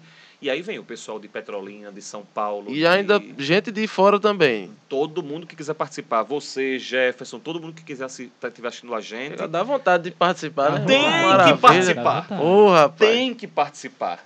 É, é uma experiência muito, muito Quando é bonita. que abre inscrição disso aí? Olha, eu acredito que final de junho, ou começo de junho, já deve estar é, é, abrindo as inscrições. Por isso que eu estou dizendo a todo mundo, fiquem atentos mesmo às redes Nas sociais. redes sociais que vai ser divulgado, né? Tudo isso vai ser divulgado. Aham. E aí a gente traz os convidados de fora. É, é muito bonito. Que é maravilha. uma experiência linda. realmente Esse é de linda. dois em dois anos, né? Isso. E esse ano vai ter, porque os últimos dois anos a gente não pôde fazer por Isso causa da da pandemia. pandemia. Eita, que esse- o povo tá. Não, Hein? agora, Eita, que secura que o povo tá. O que é que vai ser esse novo Éden? viu? Vai que ser é só que vai glória, meu irmão. É só glória, só glória. É. Vai ser muito bonito, vai ser muito bonito. Tem mais evento? Olha, eu acho que para esse ano, sim, uma coisa muito importante para a gente vai ser a inauguração do novo centro. Então é uma coisa que eu quero também que todo mundo É o da Boa ligado. Vista? Isso, exatamente. Tem Fiquem data? Ainda não, porque a gente vai fazer uma grande reforma. Mas vai avisar na rede. Vai, a gente vai fazer o café, vai fazer um auditório grande lá atrás, vai maravilha. criar a estrutura da casa vincular. E aí, assim, quero dizer a todo mundo isso. Passou na Conde da Boa Vista, vai lá no centro da comunidade para ir na capela, para rezar com a gente, para participar das orações. É, a, a gente faz uma experiência na, na comunidade. É, é, inclusive uma coisa interessante. A casa de missão tá. Não, você falou que é na encruzilhada. Agora, Hoje é na encruzilhada, na, na, na a casa vincular, e antes a casa da comunidade era na no Espinheiro. Mas como ficou pequena para o que a gente fazia, a gente devolveu a casa do Espinheiro, só está com a casa vincular por enquanto na encruzilhada, e a gente vai abrir essa casa da Boa Vista e tudo vai ficar lá. Ah, tá. É porque tá vai no processo de ir pra lá. Exatamente. Entendi, tá entendi. Essa, trans- essa transição. né? Transição, certo. indo para lá. Mas se é para ir para lá, é todo aquele processo, né? Derruba parede, constrói parede. É, porque tem que coisa adequar, né, É, o tem que espaço. adequar, porque aqui em Recife nós somos cerca de 150, 200. Então tem que ser uma casa razoavelmente grande. Entendi, Gabriel. Vamos para o Ping Pod. Ui. Você já ouviu falar do Ping Pod? Não. Não, não, Que Eu, na maravilha. tô com medo dessa placa desde que Ah! eu cheguei aqui. Ah, Não, mas o, o Não Eu- é isso. É, o Elcinho, Graças a o Deus. Elcinho nunca hoje não vai ter não, porque eu não formulei essa pergunta. Graças a Deus. Eu tava Eu com medo danado do que vinha eu por aí. tenho essas perguntas aqui, mas da última Vamos vez que eu embora. fiz, eu fui com um, um- um convidado que era músico, aí tá adaptado a ele, né? Eu preciso Ah, readaptar. Entendi. entendi. O Elcinho nunca. Vamos rapaz. embora. Vamos lá. O Ping Pod, Gabriel, é um jogo de perguntas e respostas rápidas, né? Papum. Vamos lá. Eu vou jogar aqui e você. Mas se você quiser desenvolver a resposta, não tem problema também. Não, não. eu acho que vocês vão me expulsar. Se eu passar mais cinco minutos, vocês me expulsam daqui.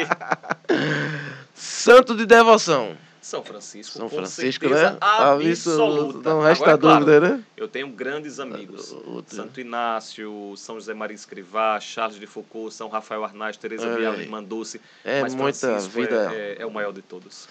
Natal ou Páscoa? Páscoa? Sem dúvida nenhuma.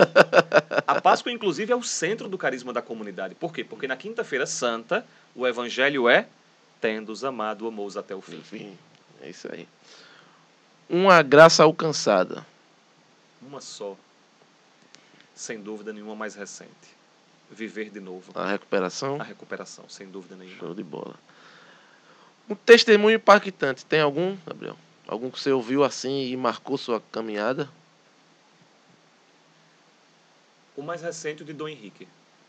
Hum, Eu precisaria de um outro podcast para contar a vocês os dois anos em que eu vivi do lado de um santo. Rapaz, não agite não que a gente marca, viu? Mas. Não agite não. que- É, é, eu percebi. É isso, é com isso. certeza. Um padre. Poxa vida. Ah, eu conheço tantos padres, Oi, tantos rapaz, homens de. Deus, tantos homens de Deus. Mas eu vou dizer um, poxa vida, como, como é que eu vou fazer agora? Que os isso? outros não fiquem chateados, Como é né? que eu vou fazer isso? Porque eu tenho. Essa eu vou dizer. aí realmente deixou o rapaz. Eu, É, em nenhum momento eu disse que seria fácil, né? não, e essa, sobretudo, não é mesmo. Porque se eu falar de um santo, eles se resolvem por lá, né? É Mas os verdade. padres estão então aqui, né? é. Eu vou, eu vou falar de um padre que foi e é um companheiro para minha vida, que é Padre Francis, é quem me acompanha espiritualmente há 15 anos. Me acompanhou Hum. lá no início Sim, e me sim. acompanha ainda hoje atualmente. É um padre jesuíta, mora atualmente em Belo Horizonte. Graças a Deus tem as novas tecnologias para Para se manter o comunicar, acompanhamento isso é importante. pela, pela internet. Mas é um homem é um homem que ama profundamente nosso Senhor. É um homem Show de bola. fantástico. Essa próxima aqui você já falou, mas só para relembrar, né? Acredito que seja a mesma. Passagem bíblica. João 13. É isso. Sem dúvida nenhuma. sem dúvida. Um arrependimento. Tem algum? Todos os meus pecados. Mas talvez o meu maior arrependimento sempre seja os momentos em que, diante desses pecados, eu desconfio do perdão. Uhum. Talvez esse seja o grande, o, o, o meu grande arrependimento todas as vezes em que eu caio e eu desconfio que o perdão de Deus é total. Entendi. É, é, Entendi. o, é o, o arrependimento. Algo que você faria de novo. Fez e faria de novo. Sem dúvida nenhuma, recomeçar tudo. É isso? Sem pensar duas duas vezes.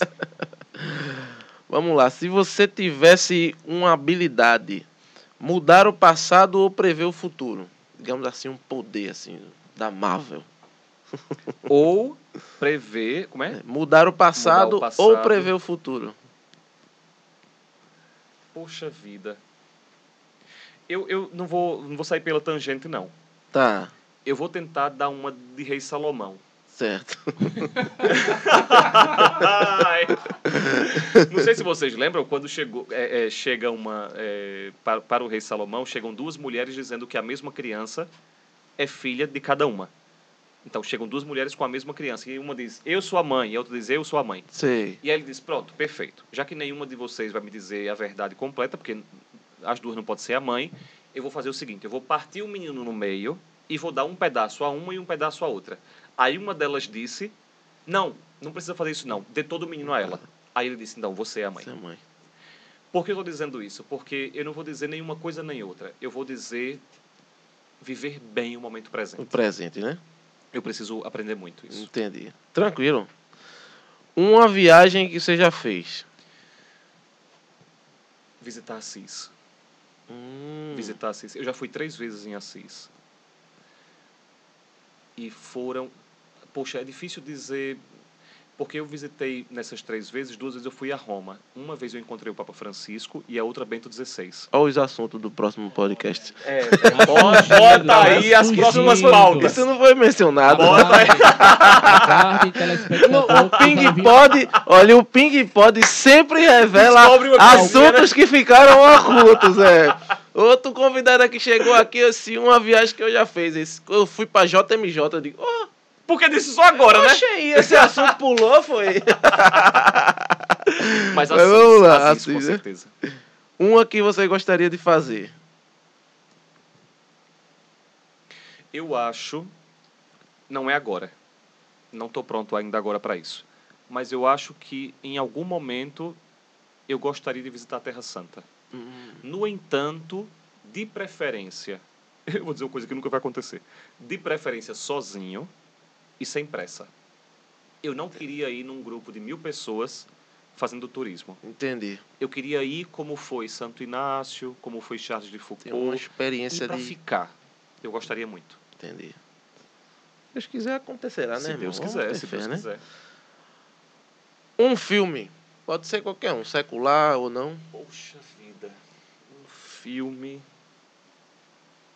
Eu gosto muito de muitos filmes. Bom, eu vou dizer um que eu lembro agora que é Francesco, sem dúvida nenhuma, um filme que marcou muito a minha experiência com Deus, mais do que Francesco, Irmão né? Só Irmão Lua, que é sobre a história de São Francisco, Francesco. Um outro filme que me, to me tocou muito é, mais recentemente Uma menção honrosa. é, são as cartas. As cartas falam sobre as cartas de Madre Teresa de Calcutá no período de noite escura dela. Um filme pouco tempo lançado agora sobre a história de Chiara Lubick, a fundadora do movimento dos focolares. Ainda não tem as legendas em, em português, mas deve chegar daqui a algum Enfim, eu. Acho que é onde vamos ficar com o Francesco. Ai, né? meu Deus do céu. É. Uma série. Putz, Gosta de série? gosto. Gosto e gosto de muitas. Por exemplo, O Gambito da Rainha. É boa, assisti. Boa. Show de é bola. muito legal. É, o Gambito é da bem Rainha recente. é, é muito legal. The Crown é uma É da, da rainha, né? Sobre É, a rainha isso, lá da sobre a família Inglaterra real da tal, Inglaterra. Isso. É outra que eu Não, essa eu não vi, não. muito. Eu não vi, não. Bom, enfim, eu posso falar É. é. mil. Um livro. Ave Maria. Bom, primeiro, o Irmão de Assis, para fazer a Irmão de propaganda de, Assis, novo. é? Tem um que não é religioso, se chama As Boas Mulheres da China. É de uma, uma jornalista chamada Xin Han, em que ela fala sobre histórias de mulheres anônimas chinesas. É um livro muito, muito forte. Holocausto Brasileiro é um livro fantástico. Eu sou professor de realidade socioeconômica. Então eu gosto muito de livros, por exemplo, a, a trilogia de Drauzio Varela, sobre Estação Carandiru, As Prisioneiras. Sim. Esses, esses livros sobre a realidade me, me atraem muito. E Entendi. biografias. Eu amo ler biografias. Certo. Uma música. Ah, eu vou dizer Vivente da comunidade, porque há pouco tempo a gente, a gente lançou. Ah, inclusive chamar todo mundo para é escutar. é a né? dos 15 anos? Isso, exatamente. Eu vi lá, a exatamente. produção ficou muito bonita. É, tem um Parabéns, clipe irmão. bonito, né? Um, muito um bonita clipe que assim, o pessoal a, a produção ficou bacana lá, bonito. gostei. Eu, eu gosto muito de música e teria várias, de Mercedes Souza, Uhum. do Gen Verde, de TZ, mas eu, a música que agora eu tenho escutado permanentemente se chama Vivente, Vivente. da comunidade. Show. Se amanhã fosse seu último dia,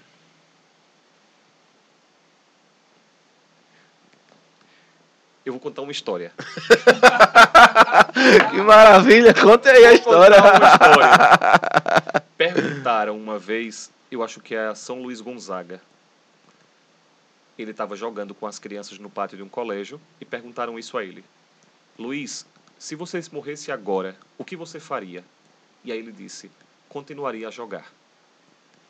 Se eu morresse agora, digo a você, Anderson, não faria outra coisa se não continuar conversando com você.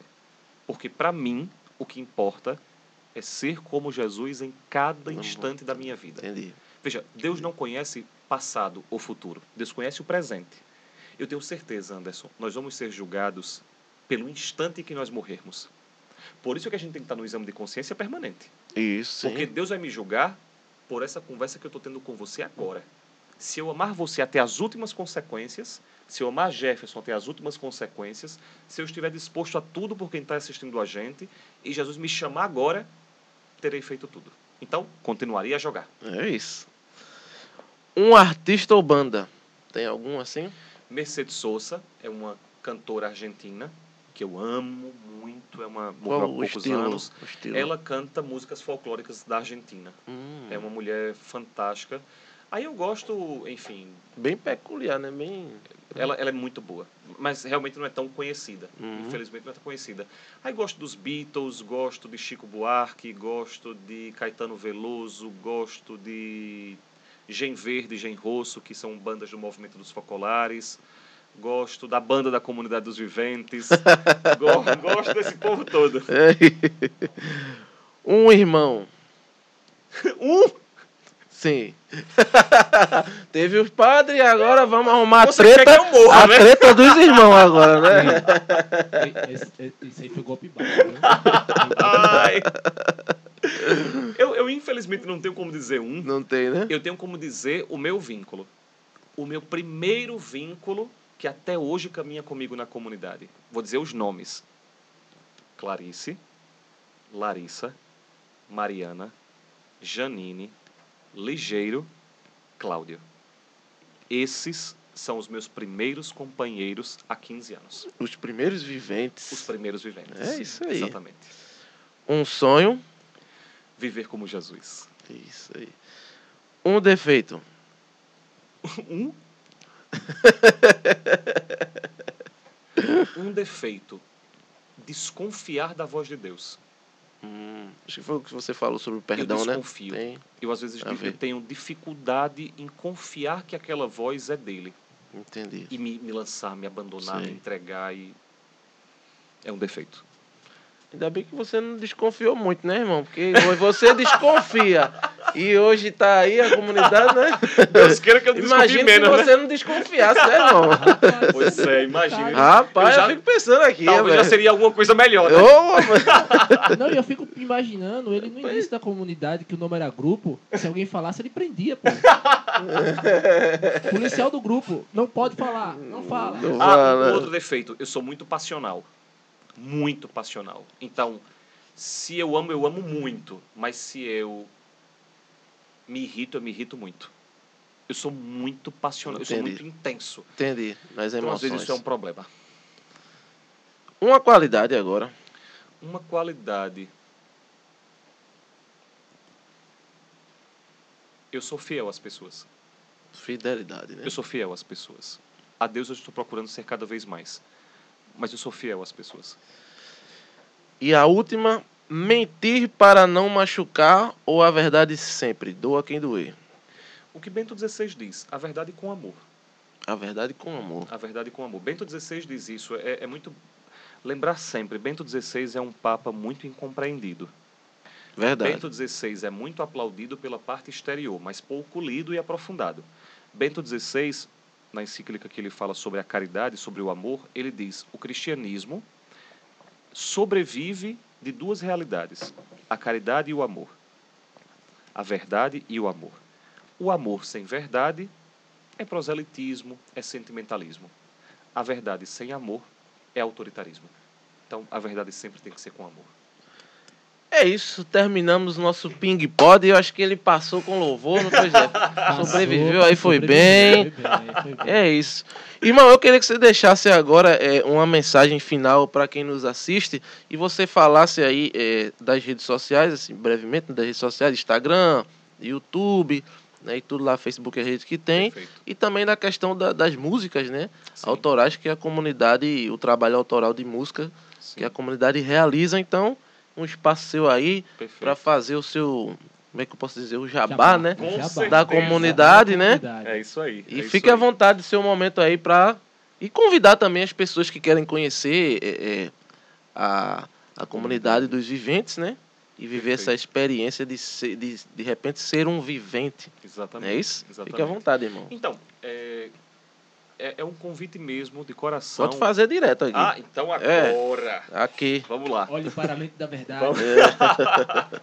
Então, o que eu queria, na verdade, mais do que dizer, é partilhar e exortar a que nós nos tornemos verdadeiramente aquilo que nós devemos ser: cristãos, ou seja, outros Cristo. Santa Catarina de Sena diz uma coisa que eu particularmente gosto muito. Ela diz assim: se nós formos aquilo que nós devemos ser, nós atearemos fogo sobre a terra. Então, o meu convite a cada um de vocês que está me escutando é que vocês se façam as perguntas essenciais: de onde eu vim, para onde eu vou, o que eu devo fazer nesta vida. No capítulo 13 de João, João diz o seguinte: Jesus, sabendo que vinha de Deus e voltava para Deus, tendo amado os seus, amou-os até o fim. Eu gosto muito dessa frase porque ela resume bem e responde bem essas três perguntas essenciais do ser humano. De onde viemos? De Deus. Para onde voltaremos? Para Deus. O que devemos fazer aqui? Viver a vida de Deus. Essa vida não é um hiato entre duas presenças de Deus. Essa vida deve ser uma continuação entre duas presenças de Deus, a da origem e a da chegada.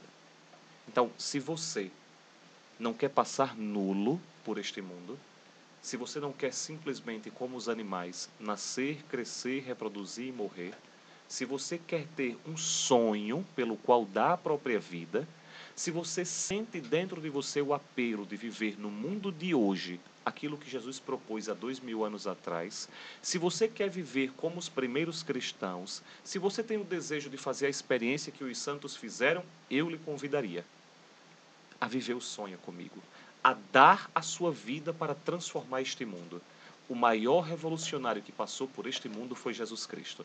E nós podemos fazer uma grande revolução neste mundo se nós nos tornarmos semelhantes a Ele. Então, meu convite é: Comunidade dos Viventes. Basta colocar isso. Comunidade dos Viventes no Instagram, no Facebook, no Spotify, no YouTube, comunidadedosviventes.com e lá você tem acesso a todas as músicas da comunidade. Fazendo isso, entrando em contato conosco, participando de uma reunião de vínculo, lá você vai ter a possibilidade de se fazer essa pergunta: qual é o meu grande sonho? E descobrindo se o sonho de se tornar como Jesus responde à sua inquietação mais íntima e vivendo isso, certamente sua vida terá sentido e você dará sentido à vida de outras pessoas.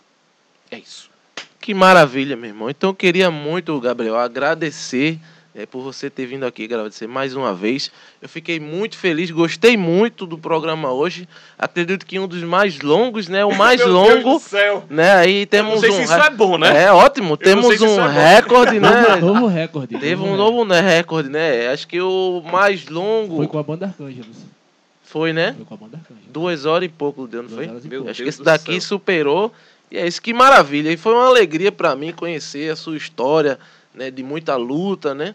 Você teve aí esses problemas de saúde e tudo, mas você está aí, você está firme e forte na Sim. proposta, né, no propósito que o Senhor escolheu para a sua vida. Eu fico muito feliz né? E fico também até curioso de conhecer, né? Vamos lá, Vou marcar um dia para ir conhecer lá, com certeza vamos lá. Mesmo, vamos mesmo. E, e, e, parabéns, Gabriel. Parabéns Obrigado, por, por tudo que o, senhor, que o senhor fez, né?